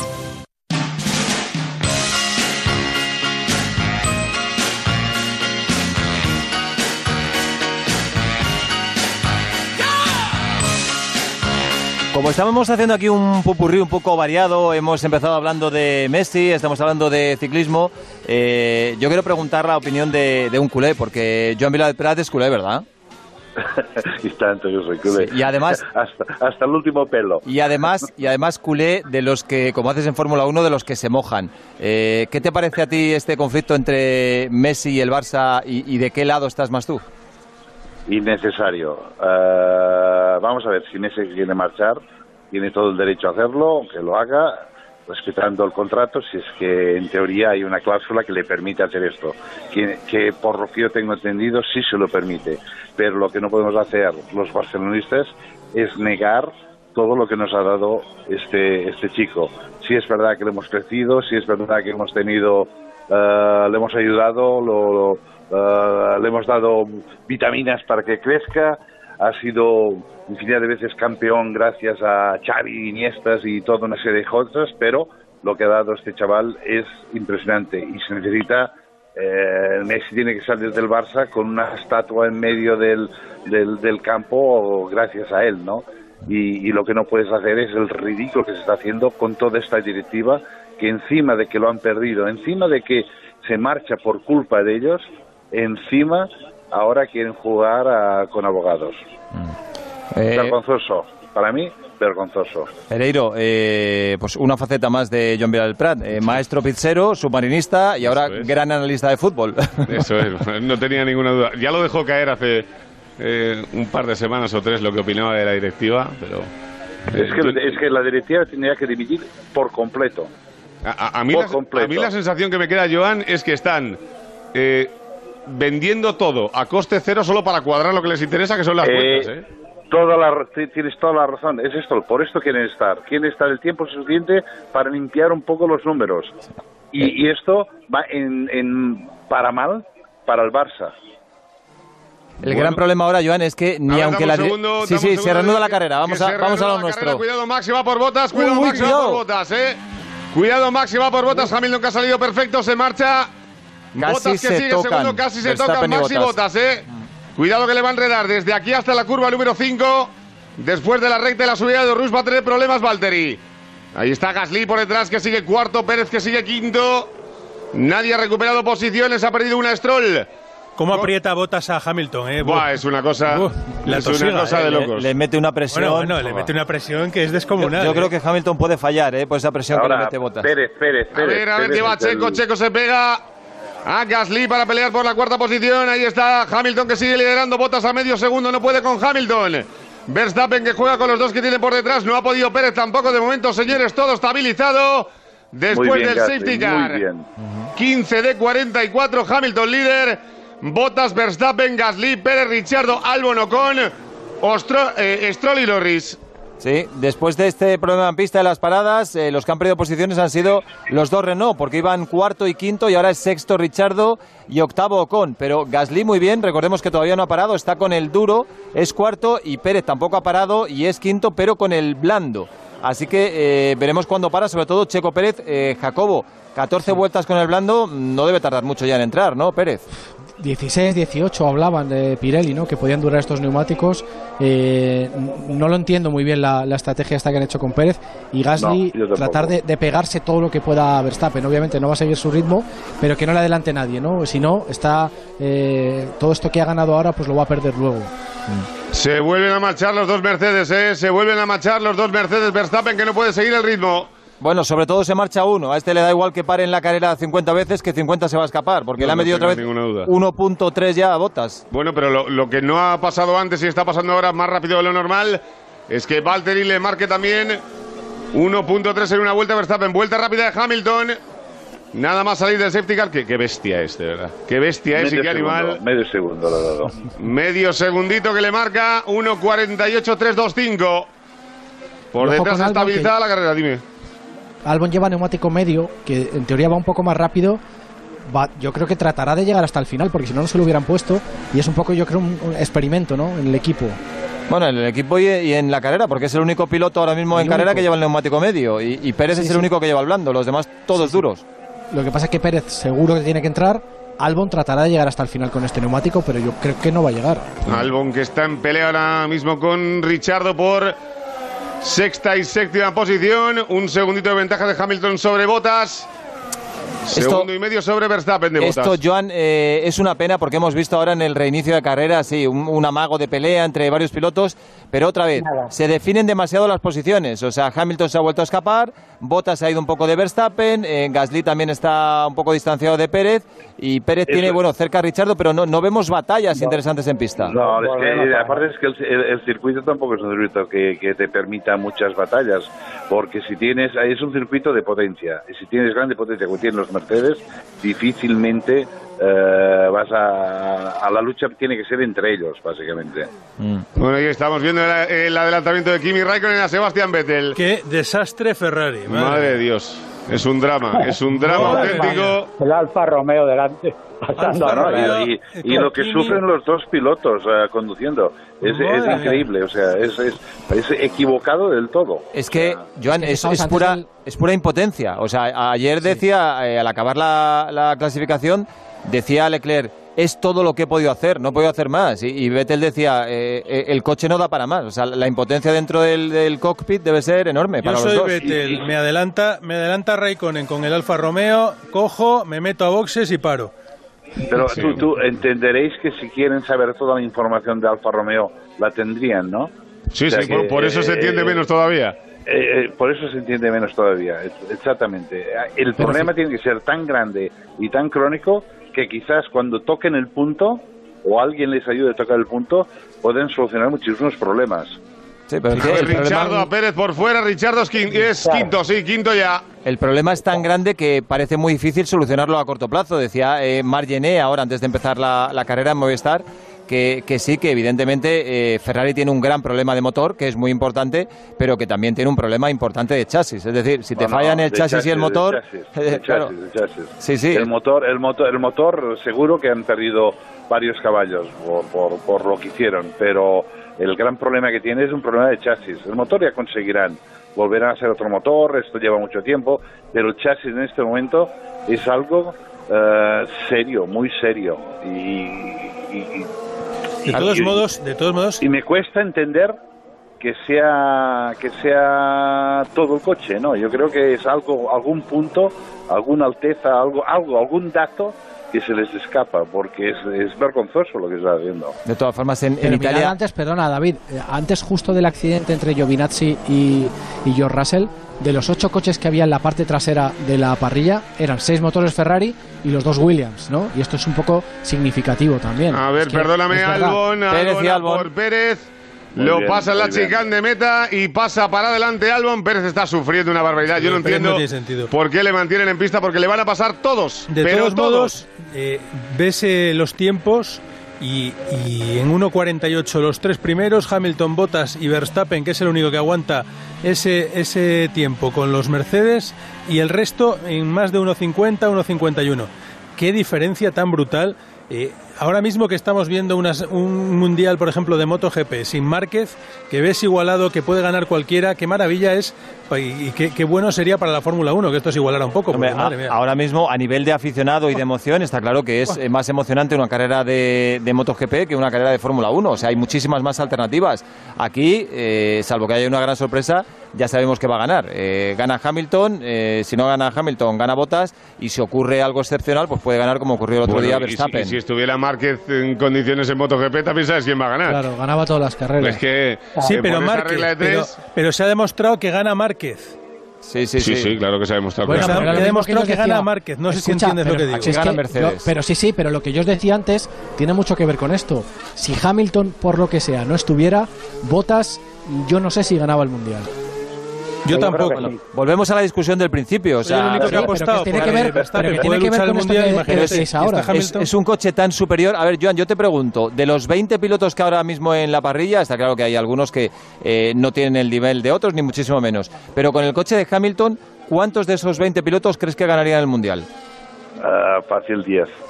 Bien, claro. O sea, eh, es que estamos hablando de una superioridad enorme de un coche sobre los demás. Eh, todos sabemos que Bottas no está al nivel de Hamilton, es evidente. Pero es eso, en, en Mercedes han optado por esto, tener un piloto con Pero, un rol secundario ¿quién- que no da guerra. apa- aparte de Verstappen, ¿quién está a Entra nivel Pérez. de Hamilton? Entra Pérez ya, entra Pérez. Sí, ¿Eh? Aparte de Verstappen, ¿quién está a nivel de Hamilton? Dime tú. Ahora mismo nadie. Nadie. Ahora, ahora Pues mismo nadie. Nadie. Tal vez, ta- tal vez eh, Grosjean y Magnussen, Sí, ¿no? Bueno, podríamos y decir. Jacobo me decía ahora por línea interna que Seguro, Stroll. seguro. Los, Team- los Team Brothers. Eso es. Leclerc igual, ¿no? Leclerc, lo que pasa es que el, el coche no estaba para nada, pero Leclerc sí que podría estar a, a ese nivel, pero no mucho más. No, claro, es que consiguen la combinación perfecta. O sea, el mejor piloto que hay ahora mismo, que es Hamilton, eh, junto a Verstappen, y el mejor coche con diferencia. Mira, mira, que es mira, mira la imagen, mira la imagen, Uy. va Leclerc a por Vettel, va Leclerc a por Vettel, Cuidado, cuidado, Vettel. cuidado. A ver, el interior se uy, que tocan se un tocan. poquito, se tocan un Oh. poquito, Bueno, que tiene que frenar. Solo les falta Solo- ya que queden los dos fuera de carrera. Eh, Ya sería el colmo. Y, ya y- y sería peleando el- por el 12 y el 13, ¿eh? De todos modos, te digo una cosa, o sea, ahí yo entiendo a Vettel, o sea, ya eh, que... no, no, ya- Vettel no se va a dejar pasar, vamos. Hombre, no va vamos, no va, o sea, no va a ceder A- ni un antes, milímetro. antes se van los dos fuera. Efectivamente, Sí, sí, correcto. efectivamente. Bueno, pues ahí estaba la pelea. Perdona, Pereiro, que tengo aquí a, a, a Light Larrea eh, pidiendo paso ver, con Max, la ¿qué información de- del Tour de Francia. eh, subido en la moto. Está, está subido en la moto y nos va a dar información en directo desde la carrera. Light, ¿cómo va la segunda etapa del Tour? ¿Qué tal? Pues ya están subiendo el segundo puerto del día, 9 kilómetros para coronar el Col de Turini, quedan 95 para meta, parece que acelera la cabeza de carrera, ya sacan 3 minutos 10 al pelotón. Es un col duro, Pipo. El Col de Druny, eso os iba a decir. Fijaros, tenemos en Spa, Eh, tenemos. en bicicleta es más duro que en coche, ¿verdad, Pipo? Eh, porque este año el Mundial de Rallys eh, acaba con el Rally de Bélgica y la última etapa va a ser en Spa y el Tour de Francia lo tenemos en el Col de Turini. Si es que al final lo más, el deporte más importante son los rallies. Os pongáis como. Al Pues final, Subir Turini en bicicleta, yo lo he hecho en coche. Subir Turini en bicicleta no debe de ser un plato de buen gusto, debe de ser, debe de ser duri- durete, durete, porque tiene unas pendientes bastante buenas. tú, tú eres más de llano, ¿no? ¿A qué, hora, eh, ¿A qué hora has cogido la bici esta mañana, Pipo? Hoy he salido un poquito tarde, hoy he salido a las 8, pero es porque, Uy. porque he abierto la ventana y ya ha parecido un pingüino y digo, uy, va a hacer frío hoy. Sí. Y, y he dejado que pasara un poquito de tiempo. A las Yo- 8 de la mañana. Yo normalmente salgo cuando sale el primer rayo de sol porque, porque es la manera de luego poder aprovechar el día. La bicicleta, el problema que tiene es que tú corriendo, eh, te corres, me- corres media horita, corres una hora y ya tienes más que suficiente. La bicicleta necesita más tiempo, entonces por eso hay que intentar madrugar lo máximo posible para, para luego no perder el resto del día. Se, se está relajando, ¿eh, Rafa? Se está relajando. Antes salía a las siete y pico, ya empieza a salir a las 8. Uy, los años cómo pesan. Bueno, pues nada, aquí hablamos un poquito de todo y hablamos también incluso de Fórmula 1 y de que Hamilton vuelve a tener dos segundos y medio de ventaja sobre su compañero, el admirado por Jacobo Vega, Valtteri Bottas. Sí, señor, en la 20 de 44, camino del Ecuador del Gran Premio de Spa. Con Hamilton como líder, 2.5 sobre Valtteri Bottas por detrás. El podio y cuidado que Max se va acercando poco a poco al Mercedes número 77, ahora está segundo y medio. Gasly que sigue cuarto, Richardo quinto, Albon sexto, Ocon séptimo y la pelea ficticia. Aunque algo de chicha nos dejará seguro de los dos Ferrari, duodécimo Sebastián Vettel, décimo tercero Leclerc. Oye, lo de los Renault nos deja buena sensación para el año que viene, a mí sí, ¿eh? No, no, muy bien, muy bien. La verdad es que es sorpresa muy positiva. Yo no sé si tú esperabas esto, Joan.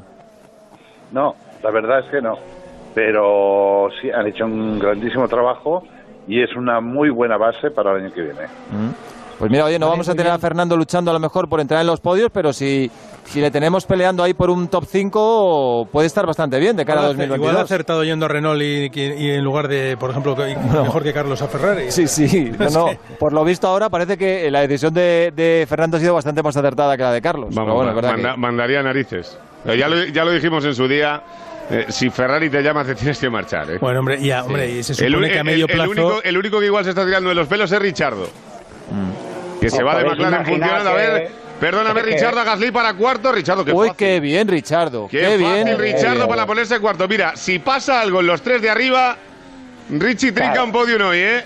Claro. ¿Os imagináis que Fernando Alonso le sacara una vuelta a Carlos Sainz el año que viene? Hombre, la verdad Bueno, que no, no, no sería bueno, sobre todo para Carlos. Esperemos pero que no. vamos. ¿Cómo? ¿Cómo? Sí, sí, Yo, sí. yo- yo lo que pasa es que creo que, que Ferrari ahora mismo en la situación en la que está, todo lo que le puede ocurrir es ir a mejor, a peor no puede ir. Con lo cual, y es Ferrari, eso no lo tenemos que olvidarnos nunca de que es Ferrari. Con lo cual, como bien decía Joan, eh, tienen algo que no les funciona. Eh, de una manera o de otra tendrán que dar con la tecla que no les funciona y Ferrari irá más, y es Ferrari. Y, y a lo mejor el año que viene no están para ganar todavía. Pero sí que es cierto que después de toda esta travesía por el desierto que están pasando, para 2022 sí o sí Ferrari tiene que ir y seguro que van a gastar toda la pólvora, con lo cual no creo yo que sea tan malo, aunque ahora, según estamos viendo esta carrera, eh, la verdad es que no, a ninguno nos gustaría ir en un Ferrari en este momento, pero, pero el futuro quizás eh, vaya a cambiar porque, porque la historia de la Fórmula 1 así, así lo hemos visto a- Sí, a, pero lo largo de los perdona, Pipo, que de, de historia no se vive y del nombre tampoco. Y Ferrari no es que esté atravesando ahora un momento pésimo como estamos viendo. Ferrari es que hace 13 años que no gana un mundial de pilotos. Es que si es verdad que lo ha rozado varias veces, que ha conseguido varios subcampeonatos, pero 13 años sin que el equipo más histórico, más legendario de la Fórmula 1 gane un mundial de pilotos es muchísimo tiempo. O sea, lo que estamos viendo ahora es un declive absoluto, pero son muchos años sin ganar y esto en Italia es que no, no, no son capaces de digerirlo, Joan. Sí, sí, que además de- la- de- la- de la- revolución la- como la- la que ya hubo en su momento con, con John Barnard, con, con Jan Todd, con, con Ross Brown, ¿no? Pero, pero no sé, Joan, yo, ¿tú, tú qué futuro auguras a Ferrari? Que, que tú eres el que más sabes de esto. Hombre, yo, yo auguro que volverán a salir, esto es evidente. eh, No, por, por muy mal que va Ferrari, lo que no puede estar es tan mal como están ahora.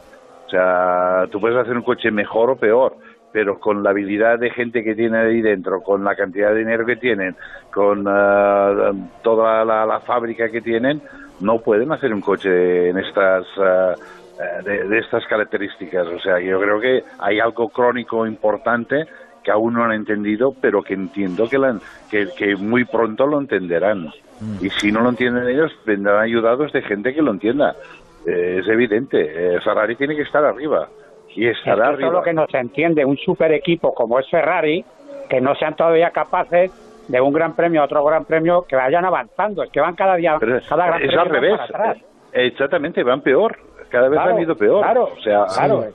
Que eso es lo que hay no algo, a- algo, algo que les está engañando. Puede ser los datos del túnel o alguna alguna cosa tan tonta como con, tanto, esta. ¿eh? con tanto ingeniero que hay ahí en el Eso ya equipo, es pasó, un recuerdo equipazo. hace no mucho que tuvieron que irse a Colonia al de Toyota porque el suyo estaba, estaba mal calibrado, ¿no? No, no, Exactamente, sí que les pasa de exactamente. todo, lo tenemos claro. No, no, y esto puede ser, puede ser muy muy fácilmente y necesiten medio año para tornar a reajustar el túnel, pero bueno, es que eh, es tan grande el problema que no es una cosa chica, no es que el coche sea no sea competitivo, es que es un desastre, y es muy diferente. Estamos viendo además eh, en el lado contrario que Mercedes va eh, a más y a más. O sea, están quitando eh, lo- los mapas de, de calificación ya de los sábados. Les da lo mismo porque eh, ganan eh, en todo tipo de circunstancias y en, y en cualquier circuito. Eh, es carrera tras carrera. Ahora Hamilton le saca tres segundos a Bottas, Bottas le saca uno y medio a, Verstappen. ¿Este es el coche más dominante que has visto tú jamás en la Fórmula 1, más que el Red Bull de los cuatro títulos seguidos, eh, como más que el, mejor Ferrari? Eh, ¿Este Mercedes es el más dominante que has visto tú, Joan? Bueno, eh, nosotros tuvimos el TAC Porsche Turbo que ganaba o Lauda o ganaba Prost. También éramos tremendamente competitivos y básicamente eh, los McLaren de Senna y de Prost, si te acuerdas, eh, creo que perdieron una carrera que ganamos nosotros Sí. en Monza eh, y ganaron todas las carreras, o uno o el otro. Sí, lo que O sea, pasa es que tal vez este sea de forma más continuada, ¿no? Porque son muchísimos años sin dar opción a los demás. Sí, eh, sí, bueno, pero, eh, ellos, ellos se han aprovechado del, del reglamento, que fueron los primeros que iniciaron y que ayudaron al reglamento. Recuerda que, que Ross Brown era era em, el consejero de FIA en aquel momento, sabía perfectamente lo que iban a hacer y, y Mercedes obviamente hizo eh, todo lo que ha car- a- a unos pasos adelante que todo el mundo siempre ha ido con la lengua atrás para llegar a, a donde llegan ellos y cuando llegan donde llegan ellos entonces ya han llegado a otro sitio ¿no? Joan, esta ventaja la han mantenido durante muchos años Joan, eh, Desde permíteme... que comenzó la época híbrida, han, han dominado absolutamente todo. todo, ganado todos todo. los años. Déjame Todo. que te pregunte, Joan, eh, ¿cómo era la relación, cómo era la relación entre entre Lauda y Prost? muy buena. En- bueno, en el equipo, en general era muy bueno. Había, obviamente, Lauda era, era un hombre que intentaba trabajar con la gente de los motores, porque eran alemanes y él hablaba alemán, e intentaba siempre jugar este juego. Y esto le tocaba las narices a Prost, pero Prost era francés y nosotros llamábamos Michelin. Entonces Prost jugaba con los Michelin, con los franceses, para la historia de los neumáticos. La competición era dura y fuerte, pero fue manejada muy bien por, por, ah, por ah, Ron Dennis, cosa que después no hizo con Fernando y Hamilton. Claro, por eso lo preguntaba. No por medio punto, solo Lauda, ¿eh? Sí. Bueno, pero, tenemos otro, eh, pero. Prost era, Prost era, estaba creciendo. Era un momento Sí, en que sí, sí. Prost era un tipo, no diré Verstappen, porque nunca ha sido agresivo como él. Era un profesor, era fino, sabía controlar los neumáticos. Pero era un ganador. Y, y era un ganador tremendo y un hombre rápido. Se ha quitado de en medio Albon a Gasly, intentando ganarse el sueldo y veremos a ver lo que pasa con Albon. De aquí a final de temporada ya es quinto. Y como decía Jacobo con duros y hasta el final, veremos a ver lo que hace por ese cambio de estrategia. Por delante Hamilton, tres y medio sobre botas. Pereiro, cuando haya que votar el, el piloto del día, eh, ojo con Richardo, ¿eh? Porque detrás de los Ah, tres ¿qué ibais a primeros que está en otro planeta, eh, Sí, es sí. el cuarto y la meti- le está metiendo ya tres y medio a Albon. Sí, bueno, veremos y a ver ojo, ha ojo con ¿eh? Verstappen, que está a un segundo de botas. ¿eh? Sí, ya está encima. Ya está, muy encima. Ahí Eh, está ¿no a va votar- a empezar a pelear, dime Jacobo. ¿No vais a votar por Stroll? No, no. No, hoy por lo que sea no. Esta carrera no. No, no, eh, yo creo que por botas. Eh, vi- viendo la admiración que le tienes, yo creo que vamos a votar todos por Si yo no botas. es que le tenga admiración o no, lo que estoy haciendo Está es haciendo ver mejor la tabla de tiempos y lo que dice Joan. Está tercero Verstappen casi a tiro de DRS de botas. Bueno, pero Con que, este- que Verstappen es sí, mejor sí. que Botas ya lo teníamos claro, ¿no? No, no, pero es que lo que yo digo es que sin Hamilton en pista, Mercedes igual no gana el Mundial. Yo creo que lo gana igual. Hombre, como, como dice Joan, seguramente pondrían todo. Ya, pero no eh, quisieran, pero no querrían a la ponerle misma ahora ficha. un poco más a botas para que no estuviera ahí incordiándole Verstappen. Bueno, es que yo creo que no Ah, tiene. en, en este, en este momento no lo quieren hacer. En este momento su campeón es Hamilton. ¿Para qué va a meter más a botas? Bueno, para que ya no le llegará. Pero ya llegará el momento. Queda mucho campeonato aún. Tranquilo. Ha parado Leclerc en boxes y sale el último. Jacobo, ¿apuestas por Verstappen para ser segundo hoy? Sí. Sí. 100%. Vale. Pues mira, oye, ya tenemos un poquito de emoción ahí. A ver Eh, si. Cuidado, cuidado la nube esa del fondo, ¿eh? Necesitamos un poco de agua. Un poquito de agua, sí, A señor. ver, eh, meteorólogo de Radio Estadio No, del Motor, ya- ya sí Jacobo que- Vega. No, eh, ya sí que no ha puesto. Dice que hay un 40% de posibilidades de que haya lluvia durante la carrera y que A hay las unas nubes cuatro que están decían, viniendo ¿no? desde el norte y que podrían llegar al final de la carrera. No sé si llegarán o no, ojalá. Es que, bueno, hay zona, claro, es un circuito tan grande y con tantas zonas que sí, se ve en algunos sitios se ve claro y en otros sitios se ve alguna nu- nube negra, pero lo que el lunes parecía que iba a ser el diluvio universal del fin de semana, pues al final parece que Spa es venidor. ¿Qué, qué le, ha- qué le han hecho a Leclerc? Porque ha cambiado de neumáticos y algo más, ¿eh? Y O- o sí, sí, no, lo que, lo que han hecho es meterle aire, aire en, el, en el circuito de las válvulas. Ah, o sea, amigo. esto, esto, esto quiere decir que tenían un problema eh, hidráulico. ¿eh? Han, han intentado meter presión en las válvulas, si no se rompe el motor. Bueno, pues nada, tienen problemas de motor, tienen problemas de chasis y también tienen problema hidráulico. Y ahora mismo Es que- Leclerc, es que tenía, te- conozco a todos los de los de la parada menos a ese, que es nuevo. Leclerc ¿tú qué haces es ahí? último, Sí, sí, esto- último en carrera. Ahora mismo ha hecho su segunda parada, ha puesto el neumático medio y ahora Ferrari cierra la clasificación. Es el decimoséptimo porque recordemos que Giovinazzi, Russell y Carlos Sainz no están en carrera.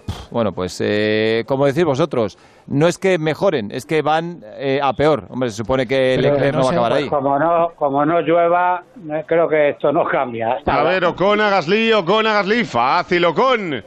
Y se coloca sexto, ¿cómo va el Renault? Madre mía. Sí, ¿Os señor, acordáis la buena última vez noticia. que- ¿Os acordáis la última vez que Ferrari no haya puntuado, que no haya sido por un accidente o algo, sino por ritmo?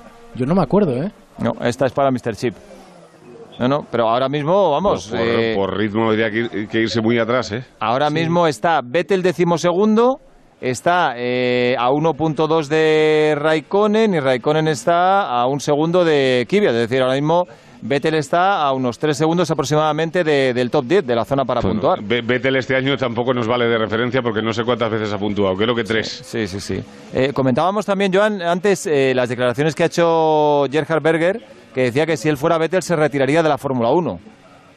Bueno, no, eh, yo, yo no, no, no creo en esto, no creo en esto, porque tú te retiras de la Fórmula 1 cuando no crees en ti, cuando no te sientes ya contento o cuando no eres feliz haciendo tu trabajo.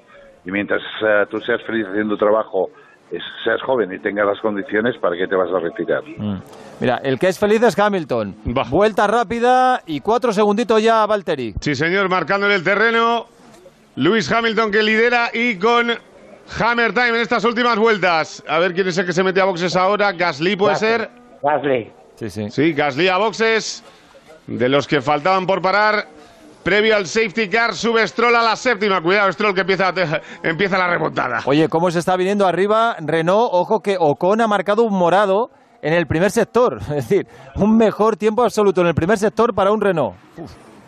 Van muy Yo- fuertes, yo, yo lo- muy yo lo- fuertes. Lo veo y no doy crédito, ¿eh? Debe estar, Joan, debe estar Fernando Alonso ahora en el sofá de casa dando palmas con las orejas, ¿eh? Cu- Cuidado, perdóname, Sí, sí, cuida- sin duda. cuidado, cuidado Raikkonen que dice, tengo un poco de agua en mi pie derecho. Eso no puede ser de las nubes. No, no, no, no. Sino de algo que se ha dejado por Pues, dentro. Sí, sí. Madre mía. Madre mía, Kimi, que es un genio. Pues el Ocon, el Ocon va a atacar a algo también, ¿eh? Ya verás. Bueno, le tiene ahora mismo a 4.5. Cuatro y medio, más o menos, Bueno, sí. pero puede ir a por él. el sí, va por ritmo él, es muy seguro. parecido. Richardo por delante le saca 3.5, no le recorta nada. Ojo, que el Ferrari han encontrado ya el punto con el aire que ha comentado Joan, que acaba de hacer vuelta rápida a Leclerc. ¿eh? Sí, sí, mira, ahora mismo 1.47.8. Sí, señor.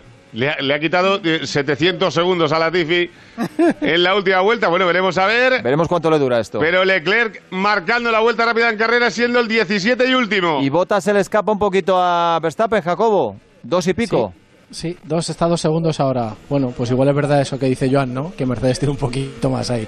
No lo sé. Ha podido apretar un poco más ahora. Vamos a ver Verstappen de aquí al final de la carrera si puede ir un poco más rápido, ¿no? Y con, con respecto Eh, a los... hemos, de, hemos de pensar que Hamilton y Bottas están controlando la carrera, ¿eh? Sí, están haciendo el sí, chicle. Cuando ven que se acercan, pum, empujan un poquito más. Sí, sí. En cuanto a lo que comentabais de Renault, aquí eh, está yendo muy bien. En Italia va a ir muy bien y en las dos de Bahrein va a ir muy bien, ¿no? Sobre todo, aunque sea una incógnita en ese nuevo circuito, ¿no? El trazado exterior, porque es un coche que está funcionando muy bien en este tipo de circuitos, sin demasiada carga aerodinámica. En Portimao seguramente, pues o en Nürburgring van a sufrir más, pero en esta, en estas carreras donde el coche no le exiges tanto de aerodinámica, pueden rodar mucho mejor. Mm. Que por cierto, no lo hemos comentado, lo hemos hablado durante la semana, ya tenemos un calendario eh, definitivo para, para este 2020, Jacobo. Ahora hay dos carreras seguidas en Italia, Rusia, Alemania, Portugal, eh, Italia otra vez en Imola y luego se acaba en Turquía, dos en Bahrein y Abu Dhabi. Parece Sí, que esto sí. ya no va a cambiar. 17 carreras, esto ya está así, el, va a terminar el calendario, no está mal. Eh, iban a ser 22 eh, en un principio, pero bueno, 17 carreras yo creo que es un mundial bastante digno. Vamos a ir a pistas o en las que nunca hemos visto carreras de Fórmula 1, como es Portimao y Mugello, junto a otras, eh, o, la- o la- o el trazado alternativo de Bahrein, junto a otras en las que sí que la Fórmula 1 ha ido en, en- en temporadas eh, anteriores, ¿no? como es Nürburgring, como es Istanbul Park, que es una pista que a mí me encanta. Yo creo que tenemos un mundial bastante apañado. Mm. Que se duerme Toto Wolf, Pereiro. Sí, Yo creo que hasta, hasta él se aburre. Pues que no se porque ha tenido el sustito Hamilton, ¿eh? Sustito Hamilton en la última curva de izquierdas para Toma, mira, encarar. la Mira, toma- respuesta, toma, sustito. la Toma. respuesta de Hamilton a Ferrari. Madre de Dios. 1.47.758. A ver qué dice Vettel por radio. Nah, Está, Nada, aquí está- si no- está- si estará no ma- hay- maldiciendo a alguien. Si no hay lluvia, no hay gran premio. No, tiene pinta de que llover, aunque está oscuro el día, no va a caer ni una sola gota. Veremos a ver. 29 de 44, Hamilton líder. Cuatro y medio sobre botas, que se le ha marchado un pelín a Verstappen hasta los 2.3. Oh, Pero fijaos que eh, es que estamos viendo cosas en Ferrari que son sorprendentes. Después de hacer la vuelta rápida en carrera Leclerc, eh, la siguiente ha sido un segundo más lento, casi. Ha sido una vuelta de 1.48.4. Es que y en eso- esta última ha tenido un problema, yo creo también, ¿eh? Sí, sí, sí, son unos altibajos tremendos y, y difíciles de entender. Ha cambiado el mapping del motor, el- Sí. el- la, la- eh, Y, y la electrónica. Vettel no puede ni mucho menos con Raikkonen. O sea, Raikkonen No, Vettel- le está metiendo Vettel- casi dos y a- y medio. Y a Vettel lo va a pasar Pérez ya. Sí, sí, Pero sí, ya, está ya. pegado, está pegado. Ahí está Checo subiendo, Rusi persiguiendo a Sebastián Vettel para decirle, este coche es mío, querido, no tuyo. Fíjate qué velocidad, qué diferencia de velocidad. Mira, Mira, mira, mira, mira Pérez cómo se acerca y Ahí está para Vettel. arriba. Pérez que le va a salir Por por, dentro. diestra, le mete por dentro el coche, aguanta. Bueno, bueno, además- bueno, Increíble, bueno, y de lejos. Ade- de- de además, lejos. además, Joan Vettel no hace ni por frenar más tarde, le da exactamente igual. No, pero es que no, es que no, es que no puede hacer eh, tiene gran sentido, cosa más. No tiene sentido, o sea. Pero eh, qué impotencia, están ¿no? Fundidos, fundidos, eh, en motor, en chasis, en todo. ¿Cómo le ha pasado Checo Pérez? Bueno, hay que entender que Checo lleva cuántas vueltas con este neumático. ¿Y cómo se va? Eh, que Lo, diez. lo pasa y cómo se va. Diez vueltas, sí, sí, sí, no, es que, es que no hay ninguna posibilidad de, de- de que le frenen de alguna manera, nada, nada, es que no pueden hacer nada, es impotencia absoluta. Uf, increíble lo de Ferrari, de verdad. 15 vueltas para el final. O sea, Vettel decimosegundo y Leclerc último. No, Leclerc asumo que alguno pasará, ¿no? Hombre, si a Latifi yo creo que le, le pasará Sí, por muy mal que vaya. y a los dos igual también. Sí, sí, sí. No, dos y medio ya. Sí, está 2.7, 2.7 ahora mismo Leclerc de Latifi, luego está Magnussen, Gasly y Grosjean. Yo creo que Leclerc entró porque como tenía Vettel delante le habrán dicho que no os toquéis, por favor, porque ya No. el desastre sería total. Dijo, venga, pues nada, me voy No, no, adentro. o quizás, quizás entró por el problema del motor, ¿eh? De Sí, hidráulico. puede ser, sí. Eh, y por esto cambian los neumáticos, pero quizás no era una parada esperada. Pero el hecho que le han puesto eh, presión al sistema hidráulico es que quizás entró por esto, antes de romper el motor. De, de todas maneras, Leclerc a Vettel lo va a coger, ¿eh? Leclerc a Vettel lo va a Por coger porque digo, está a que- 12 que- segundos ya. Bueno, quedan 14 para el final. Igual un poquito justo. Son muy largas aquí, ¿eh? Pues mira, teníamos la esperanza puesta en ver un duelo eh, que le diera un poquito de emoción a, a la carrera entre Verstappen y Bottas, pero parece complicado porque Bottas se ha ido ya a más de 3 segundos de distancia de, de Verstappen y va, va aumentando esa diferencia. Sí, señor, y de momento le marca la raya de diferencia. Ahí está la pelea por detrás. Este es Gasly adelantando coches a Grosjean. Mira, sin ningún Claro, incidente. lo, ha madre mía. dicho, lo ha dicho Joan antes, eh, están controlando la carrera los dos, está eh, Hamilton y Bottas. Vamos, Le- clarísimo, les falta una, una marcha sin meter y, y 3.000 Clarísimo. revoluciones. clarísimo. Y Verstappen tres. de momento una carrera tranquilita. Veremos a ver si le da para apretarle un poquito al final. Oye, y lo, y lo de y lo de Albon y terminaron ¿no? el año con, con Red Bull, ¿qué? ¿Para poner a Gasly otra vez? No creo, ¿no? Este año yo creo No, que no, no, el año que viene va- veremos. El año que viene Pero yo- Gasly, Gasly está haciendo un año muy bonito, ¿eh? Sí, Muy señor, bueno, muy sí, bueno. Está, está demostrando que es un grandísimo piloto, ¿eh? De todas maneras, Joan, parece que le va mejor este coche que el otro. No sé si será por presión Bueno, o lo que sea. o la- la presión, la presión de estar con Verstappen y de estar en Red Bull en el top equipo. Aquí, aquí que tenía Kvyat, que no es un piloto tampoco manco, pero ha sabido superarse y ha sabido crecerse. Bueno, pues Gasly que va por Vettel ahora está 2.5, es el duelo de todos los fines de semana. A ver, Verstappen por radio dice que tiene vibraciones en los neumáticos. Así que a ver si para, no para o qué hace. Ahora mismo, viendo la clasificación, no hay ningún piloto que esté a tiro de DRS de- del que lleva por delante. No. Ninguno. Yo creo que la diferencia más El escasa es la de Kvyat Kvyat, sí. con Raikkonen, que está Raikkonen décimo 1.2 y Kvyat está noveno. Y Leclerc que acaba de pasar a la Tiffy, sí, de decimosexto ahora. Así que, pues nada, vamos a aprovechar porque estamos en la vuelta 31 de 44, Gran Premio de Bélgica en Spa. Hamilton primero, Bottas segundo, Verstappen tercero, cuarto Richardo, quinto Albon. Soy Pedro Jesús García miembro de la Unidad Militar de Emergencias, y tengo un mensaje para ti desde el Palacio de Hielo de Madrid. En estos meses he aprendido que nada ni nadie es infalible. Por eso te pido que cuando cojas el coche, extremes las precauciones. Después de haber vivido de cerca esta crisis, te puedo asegurar que este país no puede soportar más muertes. Dirección General de Tráfico, Ministerio del Interior, Gobierno de España. Qué ganas tenía de playa. Uy, ¿cuántas placas de Securitas Direct? Este año se han puesto alarma un montón de vecinos. Normal. Con todo esto de las ocupaciones, merece la pena ponerse alarma. Confía en Securitas Direct. Ante un intento de robo o de ocupación, podemos verificar la intrusión y avisar a la policía en segundos. Securitas Direct. Expertos en seguridad. Llámanos al 945 45 45 o calcula online en securitasdirect.es.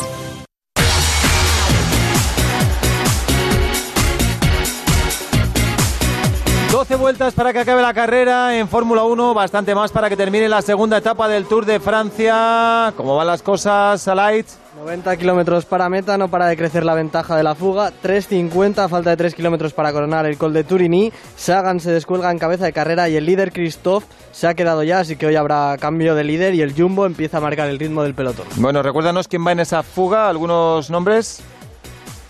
Ninguno de los hombres de la general. Ni- ninguno de los importantes. Que te hemos pillado. Eh, no, no, no, no, está, está, está informado. Lo que pasa es que tiene tantas hojas, tiene tanta documentación que no lo ha encontrado ahora, pero enseguida, enseguida te va a dar todos. Lo, lo da en el matinal. Sí, eh, 4.3 eh, distancia de Hamilton a Bottas y nada, lo de lo de Verstappen y Bottas ya lo ves complicado, ¿no, ¿A Jacobo? cuánto está Russell? Uy, Vettel, de Ferrari? Vettel, Uy, que uy, se uy. pasa de frenada una barbaridad en el lanzamiento con Bueno, Gasly. se sale de pista. Y se come la chicane. Bueno, le había pasado ya Gasly, ¿eh?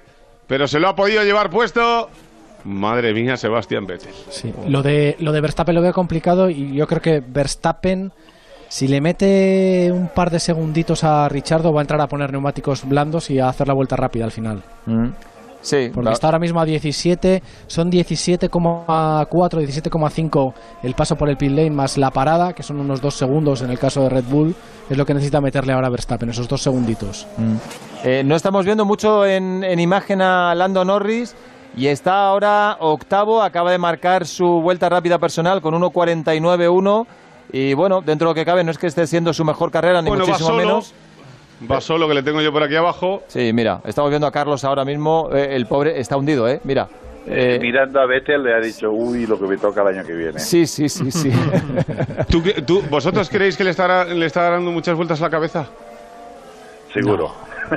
Pero ¿Sí? no, eh, son vueltas, son vueltas que dices, bueno, es Ferrari y, y la solución la van a encontrar, estoy convencidísimo. Ah, Están lo- los abogados de Carlos están como los de Messi, Sí, eh, igual, mirando bien con- el con la contrato, a ver si hay alguna cláusula, sí, salida, sí, ¿no? para anular. Con la cláusula, que sí. Algo, algo, algo acongojado sí tiene que estar, ¿eh? Vamos, eh, viendo, viendo la situación de Ferrari. No, es que hoy, hoy debe ser el peor día posible para Carlos. O sea, ayer Claro. hace un séptimo eh, muy bueno, hoy ni siquiera puede empezar la carrera y aparte de estar fuera, ve cómo va su futuro coche y es que, claro, la- la- las esperanzas de hacer algo el año que viene son nulas para él. Claro, Eh, es que su, Mac- su McLaren del año que viene con Mercedes, claro, van a estar el Mercedes negro, el Mercedes rosa y el Mercedes McLaren. Mm. O sea, y eso van a estar ahí adelante. Otra- Estamos viendo el adelantamiento de Pérez ahora mismo a Raikkonen para meterse en los puntos. Hoy, este fin de semana, Racing Point, nada de nada, ¿eh? No, no, ni, ni Stroll ni Pérez. Eh, a mí me están sorprendiendo eh, porque... Van una carrera sí y otra no. Yo no sé qué hacen. Sí, sí, sí. No, pero- Uy, uy, Vettel, uy, Vettel. Uy, Vettel, cuidadito que Vettel tiene problemas con el coche. Yo no sé, eh, sinceramente, o sea, tampoco mm, les vale para nada tenerlo en pista si va así. Yo no sé si es Vettel, si es el coche, pero es que parece a veces inconducible, Joan. Sí, sí, sí, eh, bloquea, eh, hace cosas rarísimas, rarísimas. Eh, es que Vettel está ahora mismo décimo tercero a tres segundos y medio de Gasly y Pero Leclerc sufriendo, sí sí sufriendo, sufriendo. muchísimo muchísimo y Leclerc ha conseguido pasar a Latifi y es penúltimo es decir Leclerc tenemos va, a los pa- dos Leclerc va a pasar a Vettel, ¿eh? Sí, sí.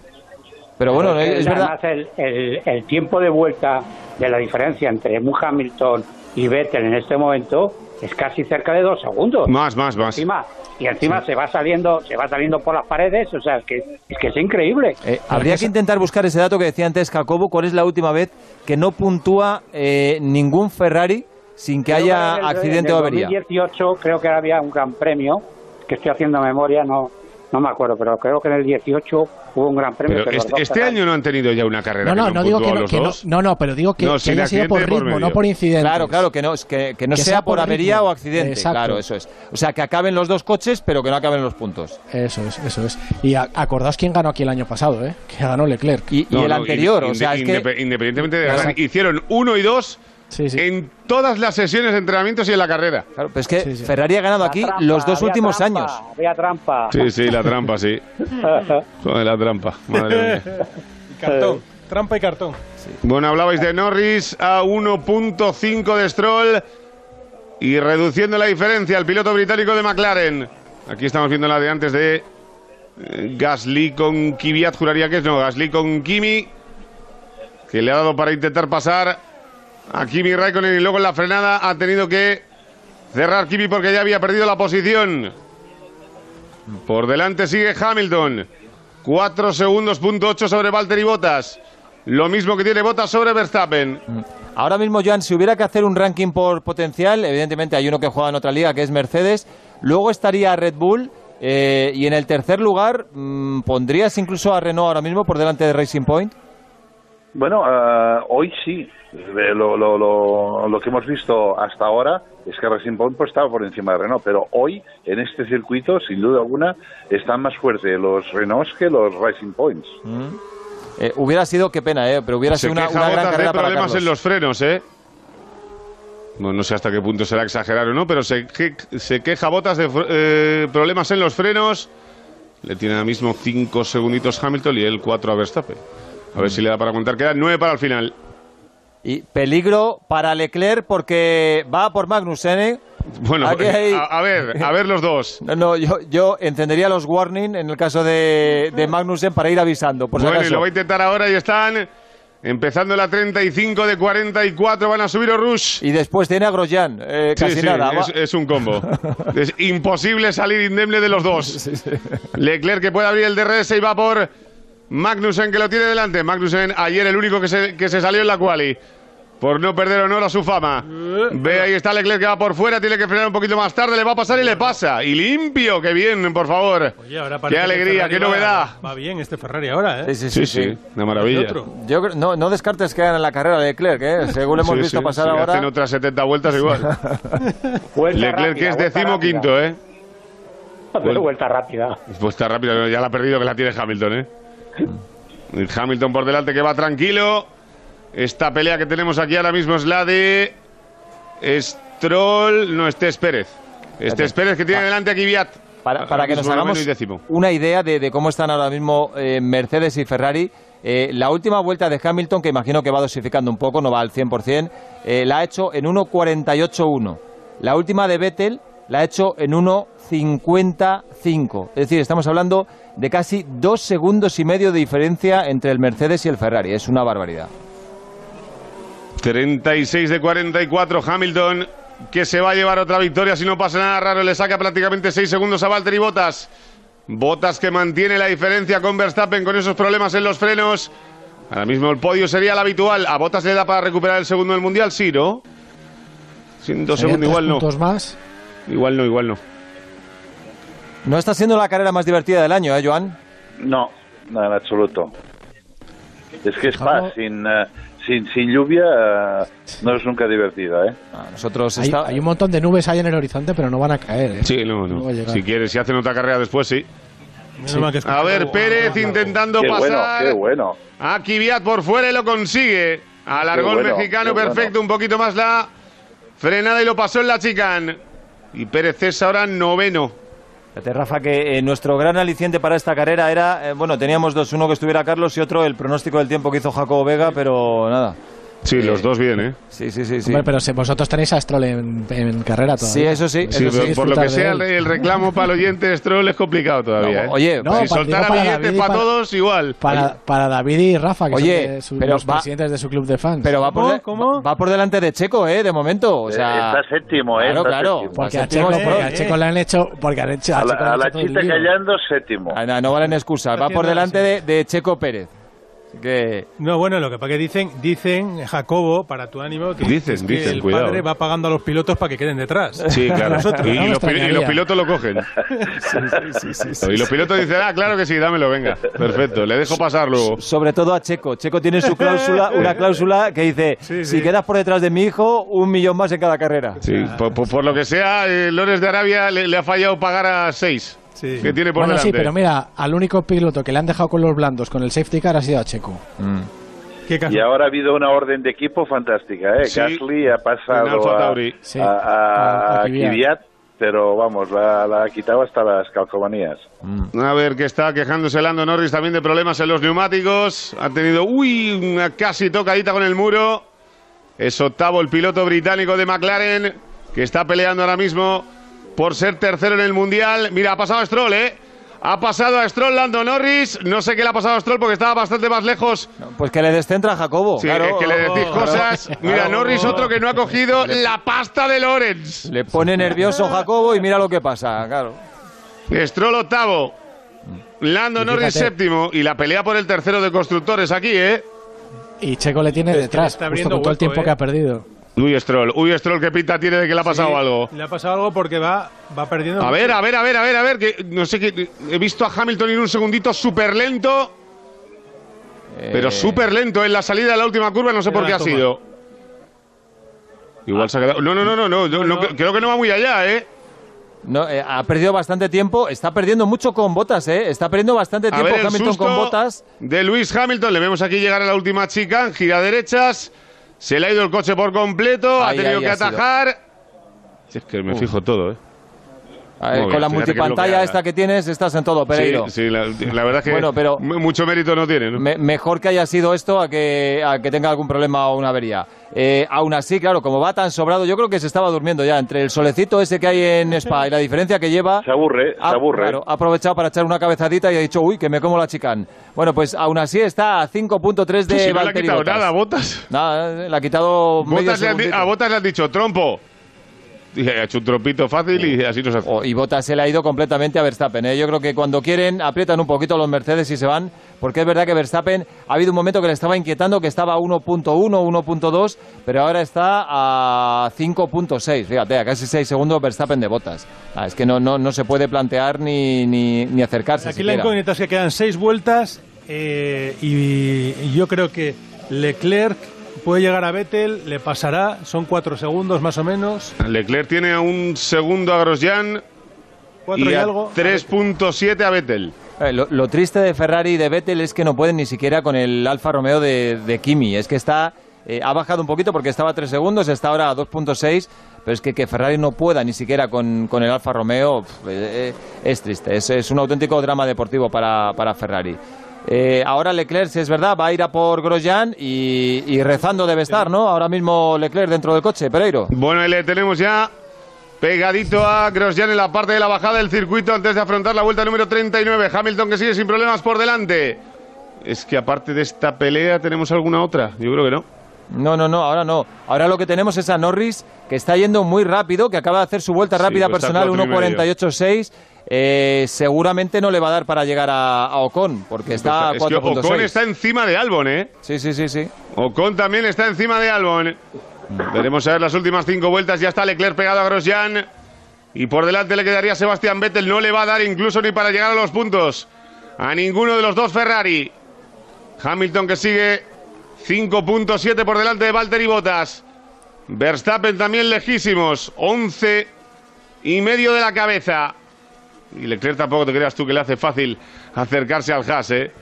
Le cuesta una barbaridad a ese, a ese Ferrari acercarse a un monoplaza infinitamente inferior.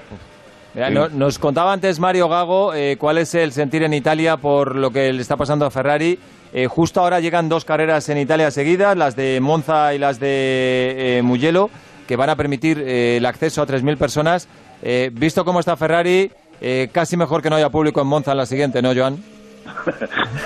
La verdad es que sí, porque, porque vamos les tiraban hasta la- piedras, no- no- ¿eh? no- normalmente en Monza pasaba una cosa muy, cu- muy curiosa. Si había un problema con Ferrari, la gente se iba.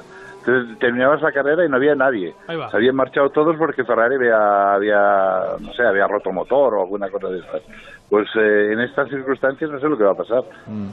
Ojo, Bueno, pues ha, dicho, Ale- ha, ha dicho Mario que en, en Mugello sí, ¿no? En Mugello 3.000 personas. dejan. Con 3.000 con 3.000 vale, ¿eh? Yo creo que ni llenan, ¿eh? Yo creo que no llegan ni a 3.000 siquiera. Van a vender, creo que venden 2.000 entradas y 1.000 las reservan para la gente de las, de las peñas de Ferrari. yo, yo creo que van a vender. no sé quién va a tener ganas de ir. Do- 2.000 a, a Mercedes y 1.000 a Red Bull para, para que haya 3.000. A ver, Walter y Botas en la llegada también a la última chicane. Y está, está pensándoselo bien. ha- también se ha pasado Botas. ¿A- ¿El mismo sitio, no? ¿O ha sido? pero es que En la- a- además atajan tú. En la parada de autobús. Sí, señor. Además atajan encima. Eh, Ya nos escriben Eh, al- algún mensaje en el Twitter eh, que nos ponen aquí en Radio Estado del Motor. Nos escribe Rafael Álvarez, nos dice: Es triste como fanático de la F1 tener que esperar por la lluvia. Para verse de emoción, lo de Mercedes es brutal, pero que Botas ni siquiera se atreva a presionar algo a Hamilton Es peor. un descaro, por más que haya órdenes de equipo. Para eso, dejen equipos de un solo piloto. Eh, Es triste esperar por la lluvia, pero es más triste esperar por la lluvia y que no llegue nunca. Sí, señor, Eso es peor O todavía. más, triste, Bueno, o más triste esperar que Bottas vaya a atacar a Hamilton. Sí, eso también. Sí, no. la verdad eh, es que es todo bastante triste. Es sí. que hay que ser muy ingenuo para esperar, porque fíjate, había recortado con eh, esa pequeña salida de pista que tuvo Hamilton. A ver, ahora a ver, a ver, Ocon a son Albon, siete. Ocon a Albon, no llega, no, no, ahí no, llega, frena no. tarde. Pero lo tiene, lo tiene, lo tiene. Sí, bueno, y Norris llega por detrás. Bueno, no, le va a costar un poquito, pero les ha quitado un segundo en la última vuelta. Ahí está Ocon, peleando por hacer su mejor resultado con Renault. Desde que llegara esta temporada la escudería francesa, por delante Albon, que defiende la posición y algo más. Quedan en cuatro vueltas le va a atacar, seguro, ¿eh? No, no, vamos, que el ataca fijo, ya te lo digo yo. El que se lo está pasando, eh, el que está teniendo problemas para pasar a, a Grosjean es Leclerc. Yo creo que No puede con él, de momento no puede con Yo creo que tiene un poquito hasta de miedo. ¿eh? Mira, acaban de subir Rus los dos y no le ha dado incluso ni para pegarse a la cola del coche. Acaban de pasar la chicana y está Gasly. Ojo a Gasly, vaya tiempo, ¿eh? El primer sector. Gasly a. Sí, Gasly a Stroll, ¿no? Gasly a Pérez. No, Gasly a ¿no? Pérez. Gasly a Pérez. Gasly a Pérez y se pone noveno. Sí, que ha hecho un No, morado. no, a Stroll, a Stroll. Es a Stroll, Gasly a ¿verdad? Stroll. Sí, sí. Pues a Stroll le ha pasado algo, ¿eh? Gasly, Gasly a Stroll. Stroll No, iba- no, no, Pérez, a Joan, Pérez. es Gasly No, a Pérez, Es ¿eh? a Pérez. A Pérez. Sí. Oh, Stroll lo tiene delante con Sí, tres segundos. Sí, eso perdón. es. Stroll va octavo. razón, sí, sí, sí. Stroll va octavo y Gasly que acaba de hacer un morado en el primer sector. eh, ha pasado a Pérez. Esa es la lucha ahora mismo. Y, yo Hamil- creo que y Hamilton, perdóname David, quejándose de que no siente el neumático izquierdo. Bueno, esto es lo de siempre de Hamilton cuando tiene la carrera ganada. No, es por darle un poquito de emoción. Eh, dice, oye, que la gente piense que me puede pasar algo. Pero ahora el duelo ahora mismo está por la quinta plaza. Está Albon quinto ahora mismo. A menos de un segundo Ocon y a 1.6 Sí, por detrás Norris, Norris. Llega Norris ahora mismo en la pelea. Por esa quinta posición en el Gran Premio de Spa, en el que no hemos tenido a Carlos ni Esto da desde la rabia, salida. ¿eh? Da mucha más rabia porque Carlos hoy luchaba estado por ahí. la quinta plaza por lo menos. O por la cuarta incluso. Por eso te digo que como mínimo, por un top estar, 5. Claro que sí, es, la- es- es lo que más rabia da ahora mismo. Bueno, ahí estamos viendo cómo Leclerc no puede con Grosjean. No hay manera posible de que lo pueda adelantar. Y estamos a 3 y la 41 para el final. Fíjate, el piloto más rápido en pista ahora mismo es Richardo. Acaba de rodar en 1.48.4, más rápido incluso que Hamilton y bastante sí. más rápido que Bottas. O sea, es Le- que- le ha quitado que- 4 segundos a Verstappen en las últimas vueltas, sí, ¿eh? sí, sí, sí. Y Va- Richardo le saca 14 segundos a Albon, ¿eh? Va que como vez- un avión, va como un avión Y a- y a Richardo. su- Y a su vez eh, Richardo y a su vez Verstappen le saca 12 a Richardo, o sea, Albon va a terminar a, a casi medio minuto de ¿Quién dijiste de- antes, Jacobo, que iba a correr el año que viene en Haas? Pérez. eh, dije Pérez Y Hülkenberg. Hülkenberg. No, no mejora lo presente. No, ¿qué No va? mejora lo presente ni mucho menos. No, no, la verdad es que La- no. y, la, y la emoción que le van a quitar a las carreras, ¿eh? Eso sí es verdad, claro, eso es verdad. Por favor, dos pilotos que no se chocan con nadie, que... nah, hombre. Yo, yo votaría, ¿eh? haría una cuestación, incluso un crowdfunding para que sigan, Para que sigan toda la vida. Grosjean y Magnussen siempre. siempre. Vamos, yo- y, lo, y lo que haga falta. Y si me toca el Euromillón se lo regalo. Y eso sí, les, les mando a Joan, ¿eh? de jefe de equipo, ya verás tú lo que duran, dos carreras. Oye, eh, Está Lando encima de Ocon, ¿eh? Mira, ahí está la pelea. Ahí está la pelea en pantalla, pasando Albon por meta, dos para el final, pasando Ocon y pasando Norris. Oye, y se va a quedar sin tiempo Richardo, pero le está quitando por vuelta entre 1.7 y 2 segundos a Verstappen. Pero que lleva el Renault ese. Verstappen va fatal con el neumático. No, Richardo va ahora mismo como un auténtico avión. Es impresionante. Lleva 30 vueltas ya con el duro. Es un, es un genio con los neumáticos, Ricardo. ¿eh? Sí, sí, sí, sí. sí. Todos tienen problemas y él, eh, él de momento está haciendo vuelta rápida, vuelta rápida, vuelta rápida. A ver Ocon, a ver Ocon, en la pelea con Albon, ahí está el francés, se quiere salir por fuera, le puede pasar, alarga Uh, la frenada, bien cuidado Albon, que bien cierra Albon, bien bien Albon, Albon. Aguanta, y aguanta. aguanta de momento la posición, detrás está Norris, eh, detrás está Lando Norris pegadito que de momento no ha querido entrar. Pues mira, un poquito de emoción para final de carrera, no Sí, viene mal. señor. Dos vueltas para el final. Se abre un poquito más de la cuenta Albon. Bien Ocon, recordemos la pelea. Pierre Richardo a 10 de Verstappen, ¿eh? Sí, sí, sí. sí. A 10 segundos de Max Verstappen. Le van a faltar tres o cuatro vueltas para Sí, pillarle. Sí, sí, desde luego. En la pelea por la quinta posición, Alex Albon, que es quinto. Menos de un segundo de ventaja sobre Esteban Ocon, que es sexto, y, lo- y Norris, que lo está viendo todo cerquita. Por detrás, Stroll, que va a acabar octavo. Tiene a Gasly encima. Y Pérez, que es décimo. Tú- Gasly va a pasar a Stroll, ¿eh? Gasly, que puede pasar a Stroll también. Y puede dejar a los Racing Point en esta carrera en Spa como noveno y décimo. bueno, bueno para McLaren y para Renault en la pelea de constructores y bueno para Ferrari que estaba en esa pelea que no va a meter a nadie. Es muy bonita la batalla esta por el quinto puesto entre Albon, Ocon y Norris, tres pilotos jóvenes que están luchando por ese quinto puesto y de momento aguanta bastante bien Albon. ¿eh? Eh, lo- los ataques de Ocon de momento los ha frenado, pero esto va a ser así de aquí al final de carrera. En la zona rápido ha ido, ¿eh? En la zona rápida se marcha un poquito, sí.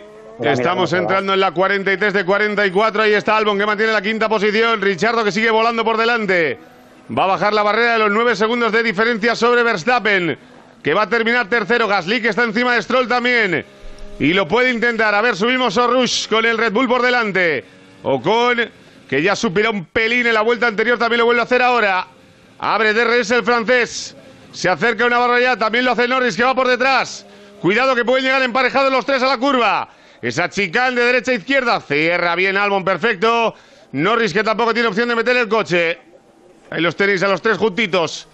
Y Leclerc sigue el pobre intentando pasar a Grosjean. Gasly que pasa a Stroll.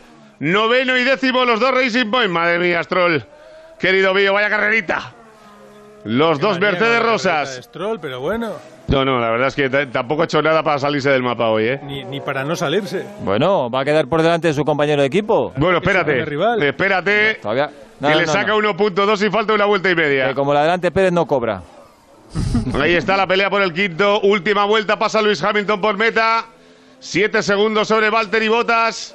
Los mismos de Bottas sobre Verstappen y Verstappen 8 sobre Richardo. Y bajando, Y 8 y bajando. bajando. Uf. ¿Os Y la pelea por la- el quinto, dime. La velocidad punta del Renault, ¿eh? 340 con el DRS abierto. Sí, Increíble. sí, no está mal, ¿eh? No, no es mal motor. No está- Buenas noticias.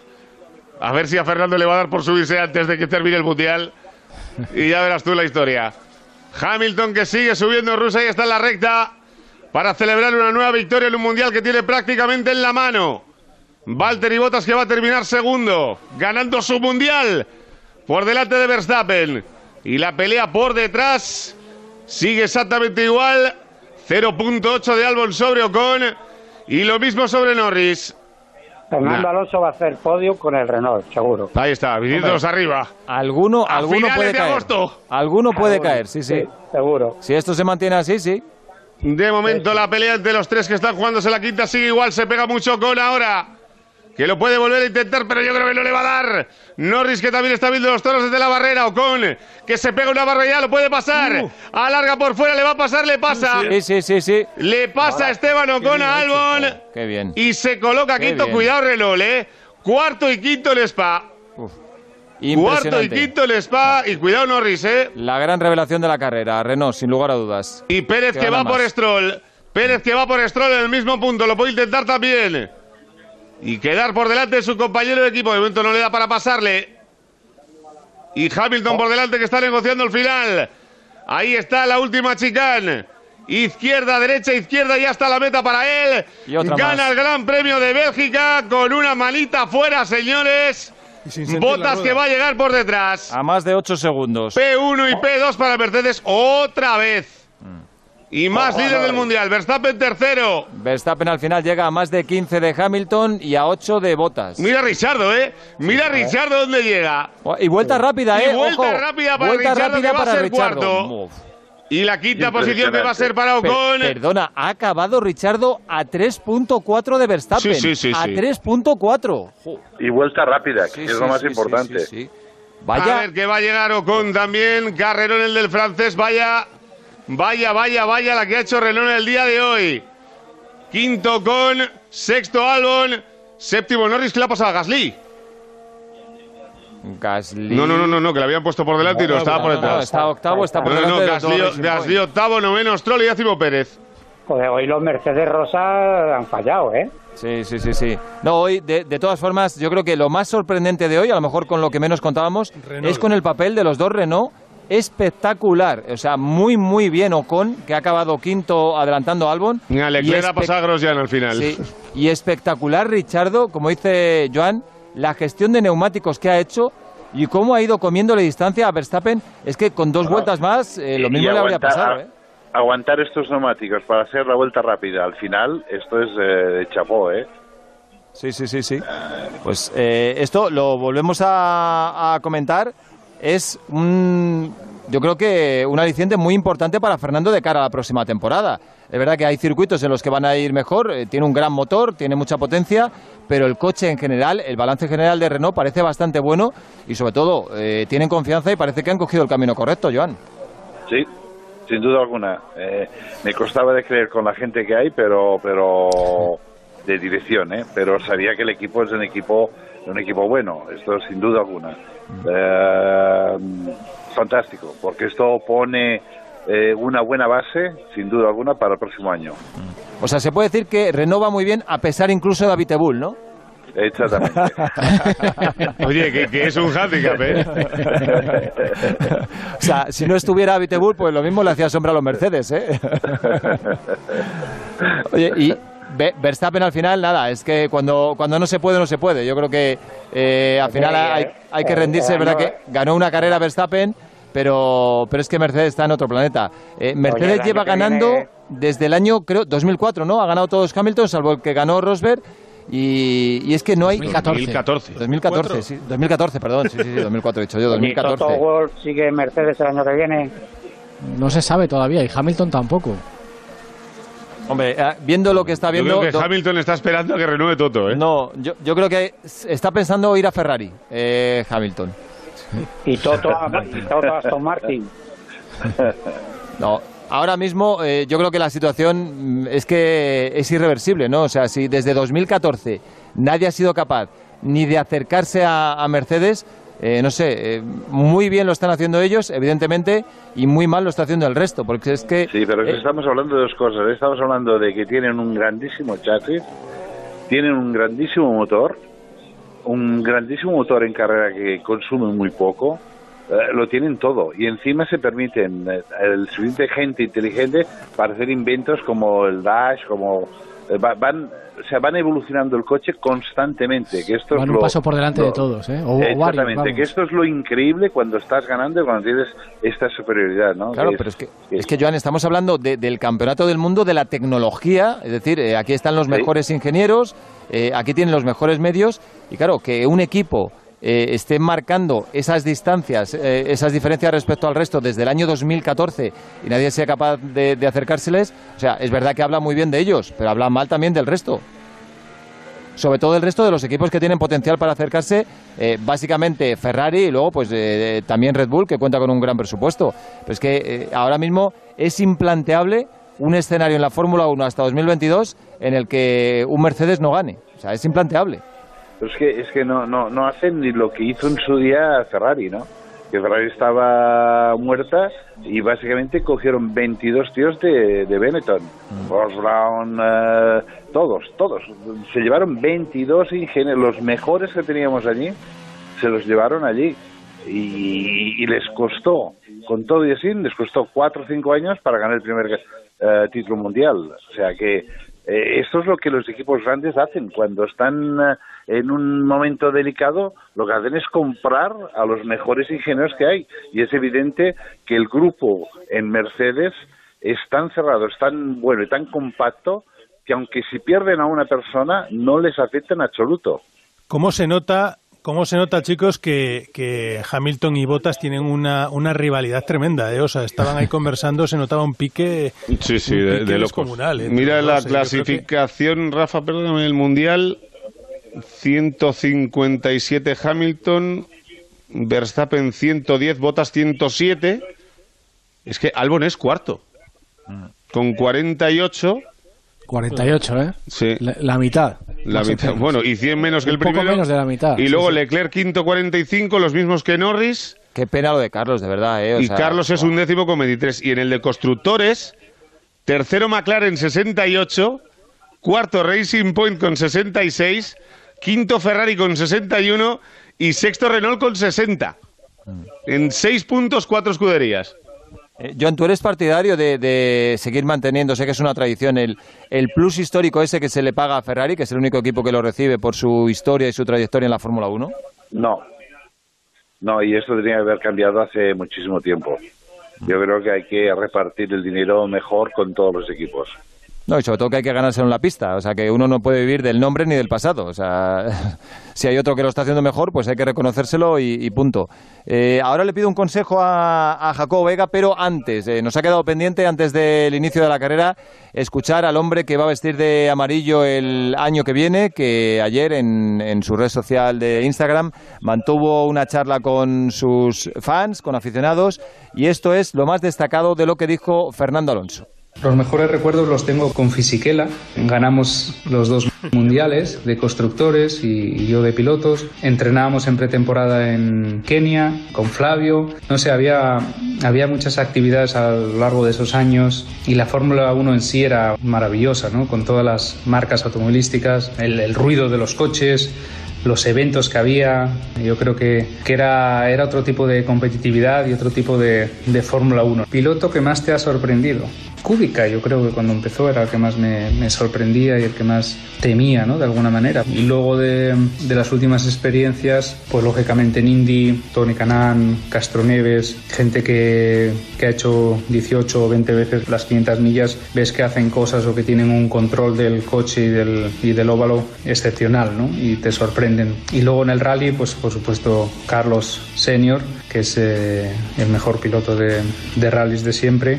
No sé lo que voy a hacer eh, en los próximos años post Fórmula 1. Tampoco sé cuántos años voy a correr en la Fórmula 1. De momento dos, por lo menos, pero igual dentro de dos me apetece correr otros dos o me apetece, me apetece correr uno, me apetece correr otros tres, o me apetece dejarlo ahí. Entonces, muchas preguntas en Indy eran si, si volvería dentro de unos años y tampoco las, las sabía responder. Si soy sincero, no, no lo sé.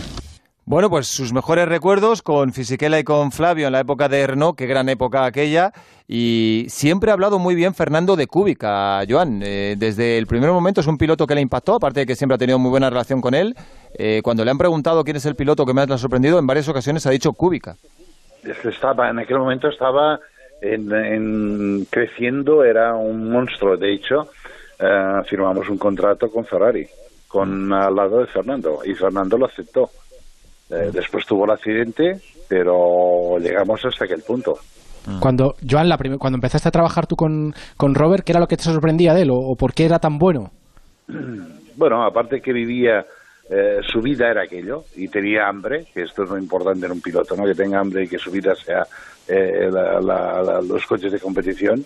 Lo que tenía era una habilidad especial y sabía poner el coche bien a punto, era un bastante cabezón a veces, muy rápido en carrera, muy agresivo, tenía todas las habilidades eh, de un grande y yo lo, lo entendí y aposté por él porque básicamente le se lo hizo gratis, después me lo pagó. Sí, aquel- de- es que arrasasteis aquel año, ¿eh? con él. es que sí, sí, pero es que fue muy divertido porque tenía dinero. Yo tenía dos pilotos, otros, otros dos pilotos que tenían ah, dinero que probaron el coche con el, el día de que probó Kubica, ¿no?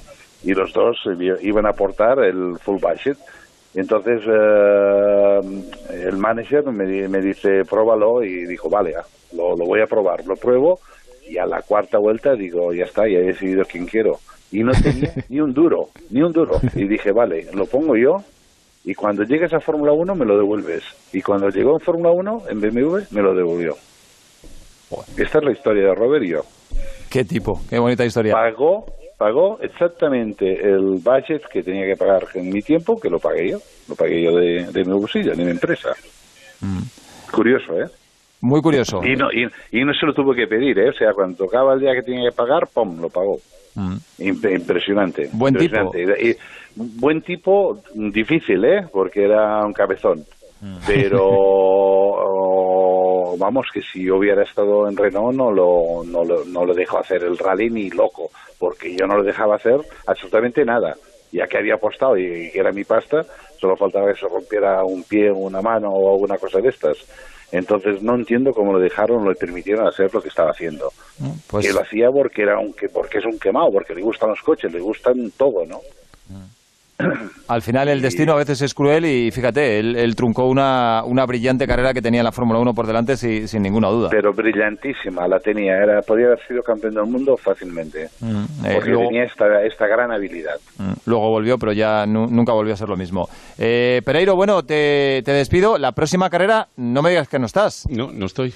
¿Causas baja? Ah, causa baja, causa baja. No. Podium de pero, Carlos. Pero, pero tienes, pero tienes buen recambio, ¿eh? Eh, eh, sí, ¿va a estar tu delfín, Gonzalo Palafox? No, no, no, así le llamas tú, yo no, ¿eh? Pero sí, sí, va a estar Gonzalo, sí. O sea, le das la oportunidad. Bueno, seguro. La última vez que la hizo, me parece, no sé qué le salió en Azerbaiyán un carrerón, así que a ver si hay suerte, la hace bien hecha y un podio de Carlos. Bueno, pues nada, que, que disfrutes donde vayas.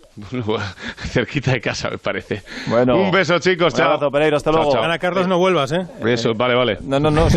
O- oído cocina. Si Carlos hace podio, Pereiro no hace más carreras. Esa es la apuesta. Vale. Ojalá, chao. Eh, así que reza porque no haga podio.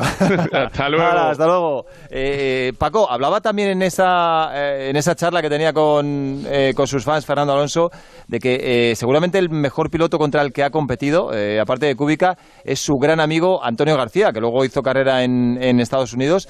Eh, Antonio, hombre, para los aficionados del motor, sin ninguna duda, es muy conocido. Para el gran público no, eh, pero es un pilotazo y además es de los que ha demostrado que tampoco es necesario estar en la Fórmula 1 para brillar. Él se ha hecho un nombre en Estados Unidos y allí tiene muchísimo prestigio y es muy respetado. No, no, es que está claro que en esa época, en los principios, digamos, se cuenta que, que nacieron casi juntos Antonio García y, y Fernando Alonso.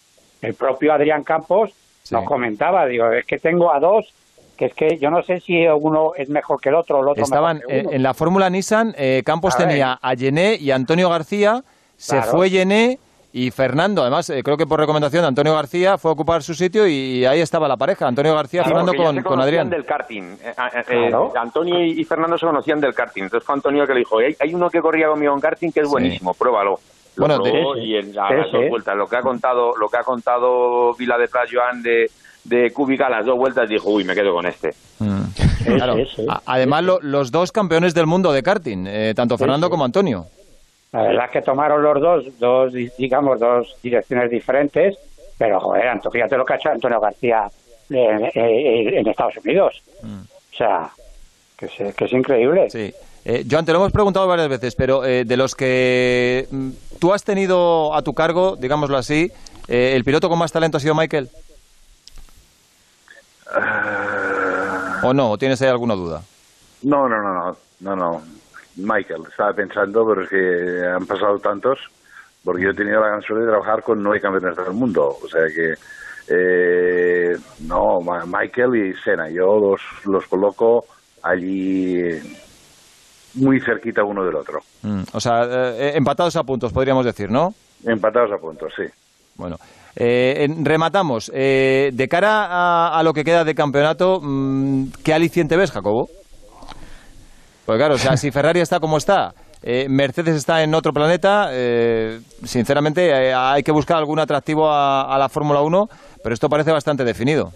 Sí, de cara a la victoria poco, si Verstappen es capaz de, ser subcampeón, ¿no? De, de mantener a raya a Valtteri Bottas y esa lucha por el tercer equipo en el, en el Mundial, ¿no? Eh, parecía que Racing Point estaba muy por delante, pero es verdad que en crono sacan bastante y luego en carrera no, no llegan a, ser tan rápidos, tan buenos como, como en la crono, ¿no? Y yo creo que ahí va a estar bonito esa lucha entre McLaren, entre Racing Point y ahora que se une también eh, el equipo Renault, ¿no? Esto va a estar bonito y, y estaría también bonito ver si alguien de, de estos equipos caza algún podio en algún momento, ¿no? Algún Renault, algún McLaren, ojalá Carlos, y, y que haya bonita lucha ahí porque delante está claro que mientras Hamilton quiera no hay quien se le acerque. Bueno, Paco ya ha adelantado algún podio de Fernando para la próxima temporada, así que apuntado queda, ¿eh? Y Paco no suele Y fallar. estaría, y estaría fabuloso que Renault se acercara el año que viene a Red Bull. Eso estaría, bueno, una maravilla.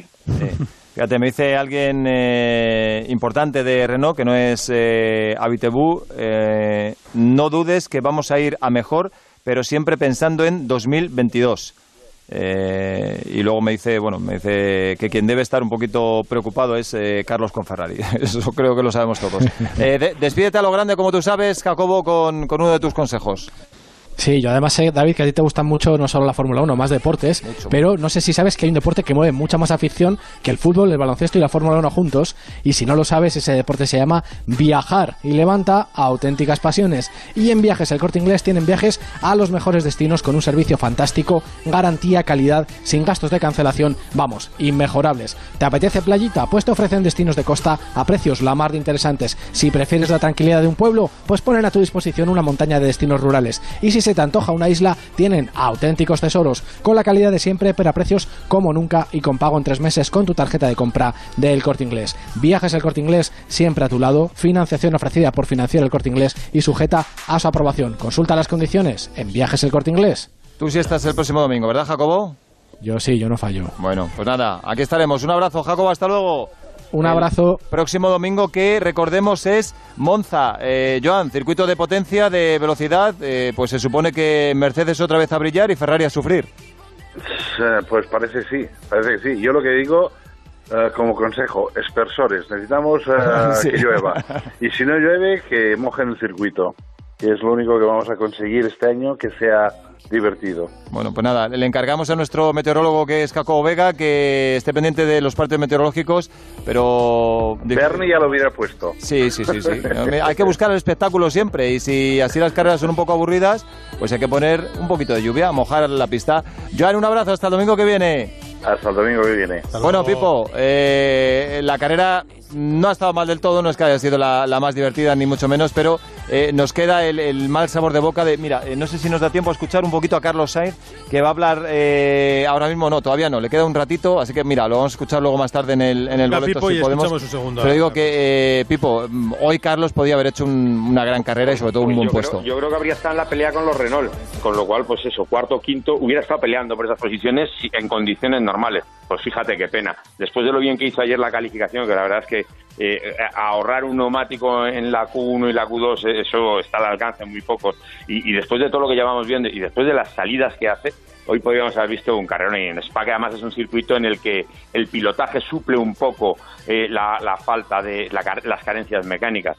Bueno, vamos a, a cruzar los dedos, veremos en Monza. En Monza lo que pasa es que me da que los Renault van a ser todavía incluso un poquito mejores que aquí en Spa, con lo cual pues van a ser otros huesos de roer, duros de roer, pero, pero bueno, vamos a, a mirar qué, qué pasa. Si, si no tiene problemas ya ha demostrado que está ahí y, y- y luego pues eso, o sea, mirad con el rabillo del ojo mirando los Ferrari a ver si mejoran, porque si no, el año que viene va a ser un, un triste. El domingo que viene, aparte de, de- de Monza y de las motos, tenemos Rally de Estonia, que también hablaremos, supongo, a lo largo del programa. Por supuesto, eh, Fórmula 1 en Monza y a la siguiente volveremos a tener doblete con Fórmula 1 y motos en Italia, Mugello y Misano. Hasta luego, Pipo. Adiós, Paco. Adiós, adiós. Hasta luego, David, Rafa, Alights, sigue la radio, continúa Onda Cero. En Onda Cero, Radio Estadio del Motor. Rafa Fernández y David Alonso.